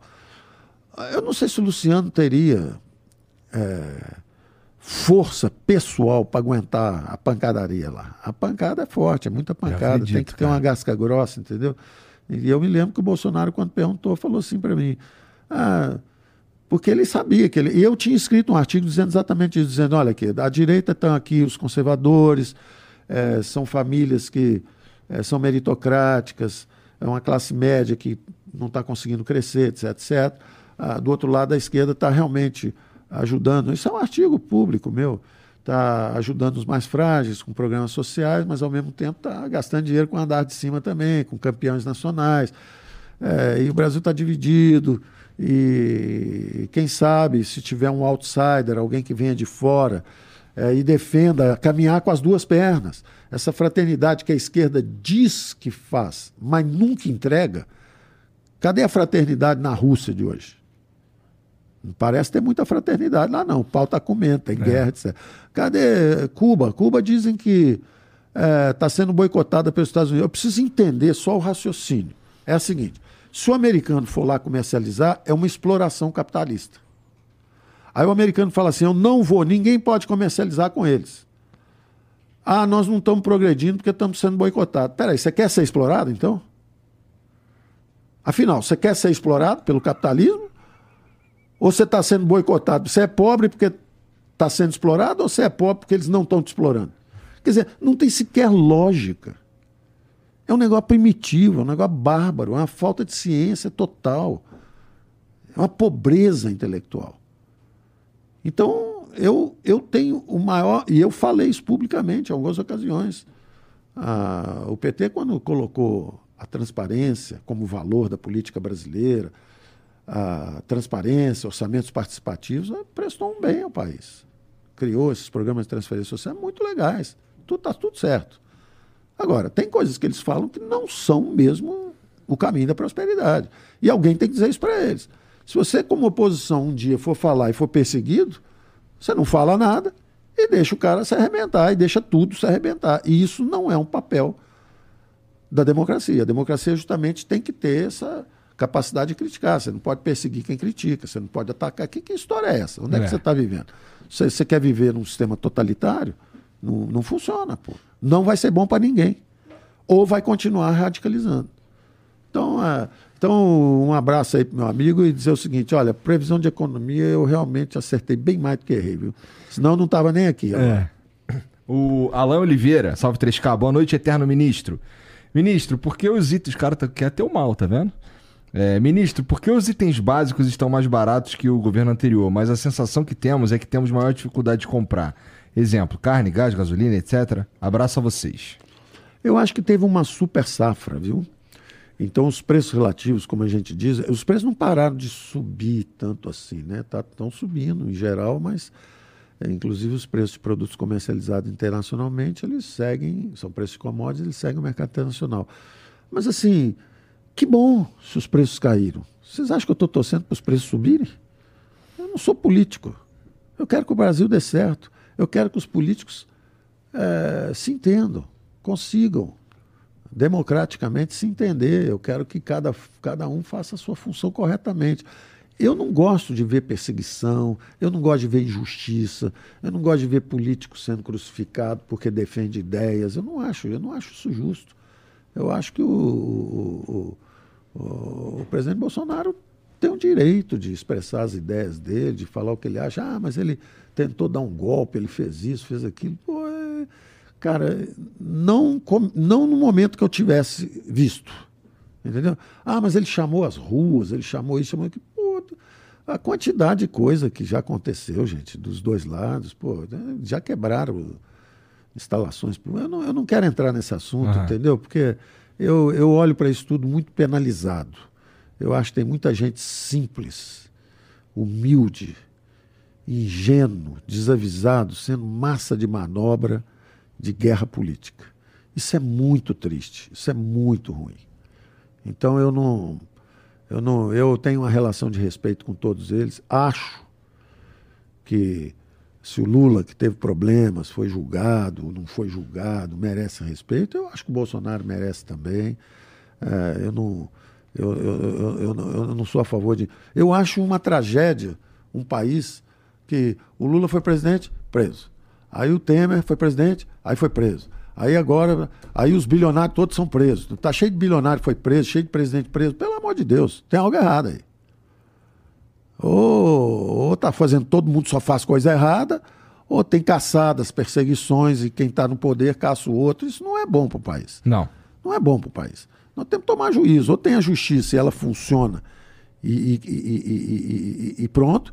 Agora, um, um, um, negócio político, eu, eu, não quero entrar nesse assunto. Ah, eu, não eu juro para vocês. Não entra, não entra, eu, prefiro, é, eu prefiro dizer o seguinte: é, o, o território que eu conheço é a economia. O resto, para mim, é igual futebol, entendeu? O pessoal, um é Flamengo, outro é Fluminense, um é PT, outro é não sei o quê. Eu acho que vocês têm que tomar juízo e todo mundo, todo mundo baixar a bolinha um é. pouco. Lembre-se sempre disso. Um cara caça um dia, no dia seguinte ele é caçado, isso. no outro dia. Não é bom para ninguém isso. Eu não acredito que o cara que foi para política vai para roubar, vai para fazer isso, vai fazer aquilo. Agora, o que eu acho é o seguinte: as regras são mal definidas, porque se alguém é preso, depois é, é julgado, é preso, aí depois é solto e inocentado. Então, ou errou quando prendeu, ou errou quando soltou. Entendeu? A mesma coisa, ah, não, mas o Bolsonaro, não sei o que, não sei o que. Pô, eu, eu, se pudesse, eu até nem tinha entrado nesse assunto. Eu, tô, eu avisei que eu ia começar a falar besteira. Então vamos para o próximo eu aqui. Eu prefiro terminar o programa. Ó, é. O, o Matheus Pimenta mandou Paulo Guedes, qual é o possível efeito da economia, na economia de uma legalização da maconha? E qual será o efeito dessa descriminalização do Xandão e STF que Não, já, Eu acabei de decretar que... o meu silêncio sobre matérias complexas. Boa. Por exemplo, quando fala maconha ou não maconha, eu sou um liberal. O liberal. É... Não acabou de decretar teu silêncio, cara? É, eu já vou falar merda, né? então tá. é o seguinte, decretei meu silêncio tá. em assuntos polêmicos. Então pega, bota aí, vamos ouvir o último áudio aqui e já era. Vamos lá. Bota aí. Eu, eu gostaria de reafirmar o seguinte. Eu acho que todas as nossas instituições merecem respeito. E as pessoas que vão para esses cargos também merecem respeito. Então é o seguinte: é, eu dedico ao presidente Lula o mesmo respeito que eu tenho pelo presidente Bolsonaro. Se disserem que o Bolsonaro é, não merece tá, ser presidente, ou tem que ser caçado, ou isso, aquilo, aquilo, aquilo outro, o que eu acho é que vai ter metade do Brasil que vai dizer o seguinte: a coisa não está é, bem feita. Entendeu? Eu acho o seguinte: e, aliás, esse foi o teor da minha conversa com a Dilma eu cheguei e sugeri a ela o seguinte: é, presidente, porque todo mundo em volta estava chamando a Dilma de presidentar. Eu falei, presidente Dilma, a senhora devia atravessar a ponte para o futuro. Era o programa do Temer que propunha o controle de gastos. A senhora devia atravessar a ponte para o futuro, senão a senhora vai ser abandonada na outra margem do rio, ou seja, vai sofrer um impeachment. Ah, mas não sei o que. Eu falei: olha, a senhora faça um programa de ajuste econômico que o Brasil está precisando. E por outro lado, a senhora vá ao Congresso e diga o seguinte: senhores, eu vou fazer a minha parte como executivo, eu tenho que fazer isso aqui. Agora, os senhores têm que fazer uma reforma política. Por quê? Meu querido antecessor, o presidente Lula, está sendo ameaçado. Ele não tinha sido nem julgado nem preso. O presidente da Câmara de Deputados, o Eduardo Cunha, está também sob ameaça de condenação. O presidente do Senado, o senhor Renan Calheiros, também está sendo processado.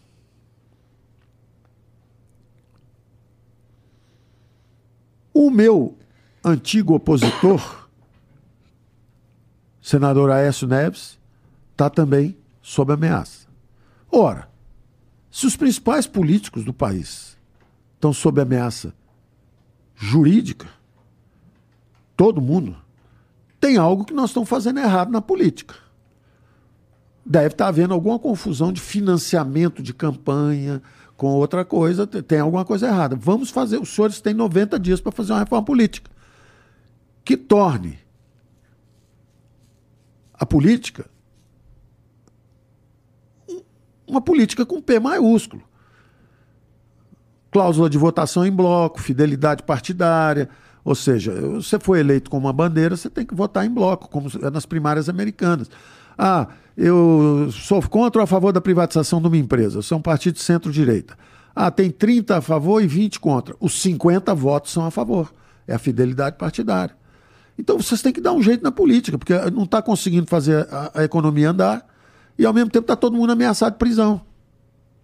Tem algo errado. Não é razoável. O gente tem 60 milhões de votos, está eleito, três dias depois o cara está na cadeia. Isso não, não é razoável. Tem algo errado aí. Ou as regras estão erradas, ou então realmente. Então tá aqui, ó, roubou, provou, devolveu o dinheiro, tá tudo provado. Aí então não, não o que não dá para ficar é você descredenciando as instituições. Você não sabe mais se é para ser preso, não é para ser preso, errou, não errou. Uhum. Isso não é legal. Isso, isso, isso fragiliza nossas instituições. Só isso que eu acho. Agora, graças a Deus, eu sou um cidadão comum. Eu não entendo mais nada. Não é isso? O cara que está aqui embaixo não entende o que é está acontecendo. Eu queria até ter esquecido dessa história que eu estou contando aqui, porque, porque eu, eu realmente, legitimamente acredito que todo mundo está bem intencionado. Eu, eu, eu realmente acredito você acha que eu vou acreditar que um sindicalista foi para lá para ficar rico? Não, eu não acho que ele fez isso. Agora, a forma de fazer política está confusa. Você não pode aparelhar, você não pode usar, você não pode botar pessoas lá para. Você bota o cara lá, e o cara devolve dinheiro para o seu partido, aí você elege, aí volta. Aí você começa a fazer isso em escala planetária, você ajuda uma eleição no outro país, aí o cara devolve dinheiro. Isso não está certo.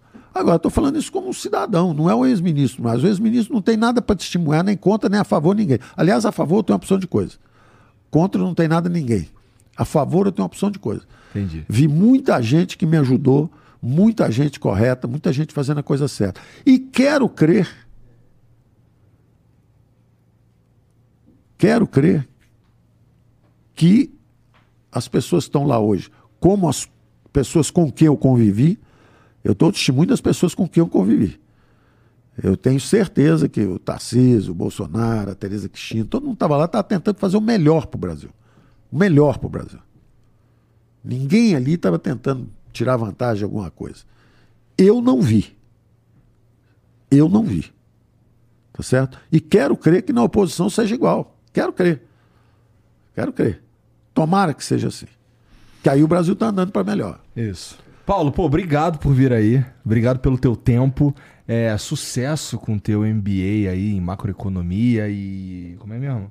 É, portfolio Management. Não, não, gestão de portfólio.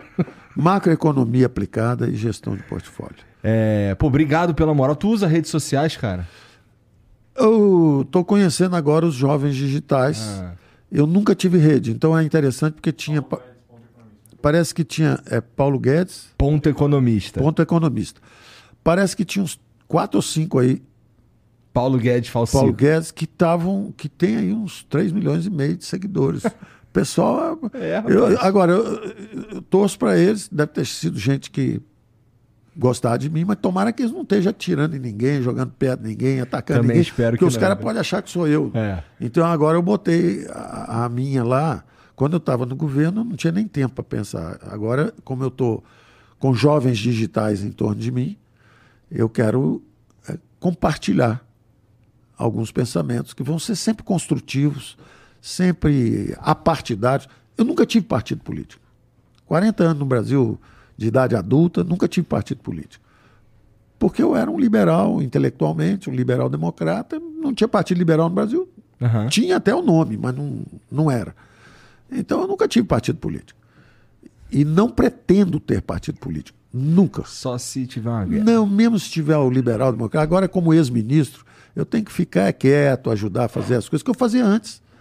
Eu escrevia artigos, eu distribuía conhecimento, eu fiz muitos investimentos em educação. Ah, eu tenho que ajudar o meu país e seguir minha vida. E aí tu tá usando Paulo Guedes, ponto economista, aí, fazer é- isso. É, isso aí foi, foram os jovens digitais que me convenceram. Não, você Tá tem que certo, fazer um tá negócio tem desse que aí, que vamos ter. olhar e tal. Porque senão vem os caras aí e fingem que é o Paulo Guedes. Mas né, eu maneiro? tô olhando tudo Ah. e não sai nada sem eu olhar. Bom. Porque, pô, né? Bom, bom. Mas eles são criativos, inteligentes, são caras bacanas. Pô, você tá lidando com somente a nata. Mas, ó, família, ó, segue o Paulo Guedes, tá aqui na descrição, tá bom? Segue a gente também, entra no Discord aí, dá o like nesse vídeo, muito importante. Se você quiser, se inscreve e se quiser também dá pra virar membro e a gente cria conteúdo exclusivo pros membros toda semana, beleza? Paulo, mais uma vez, muito obrigado. Tudo de bom, Igor? Obrigado pra todos vocês também e até amanhã. Tchau.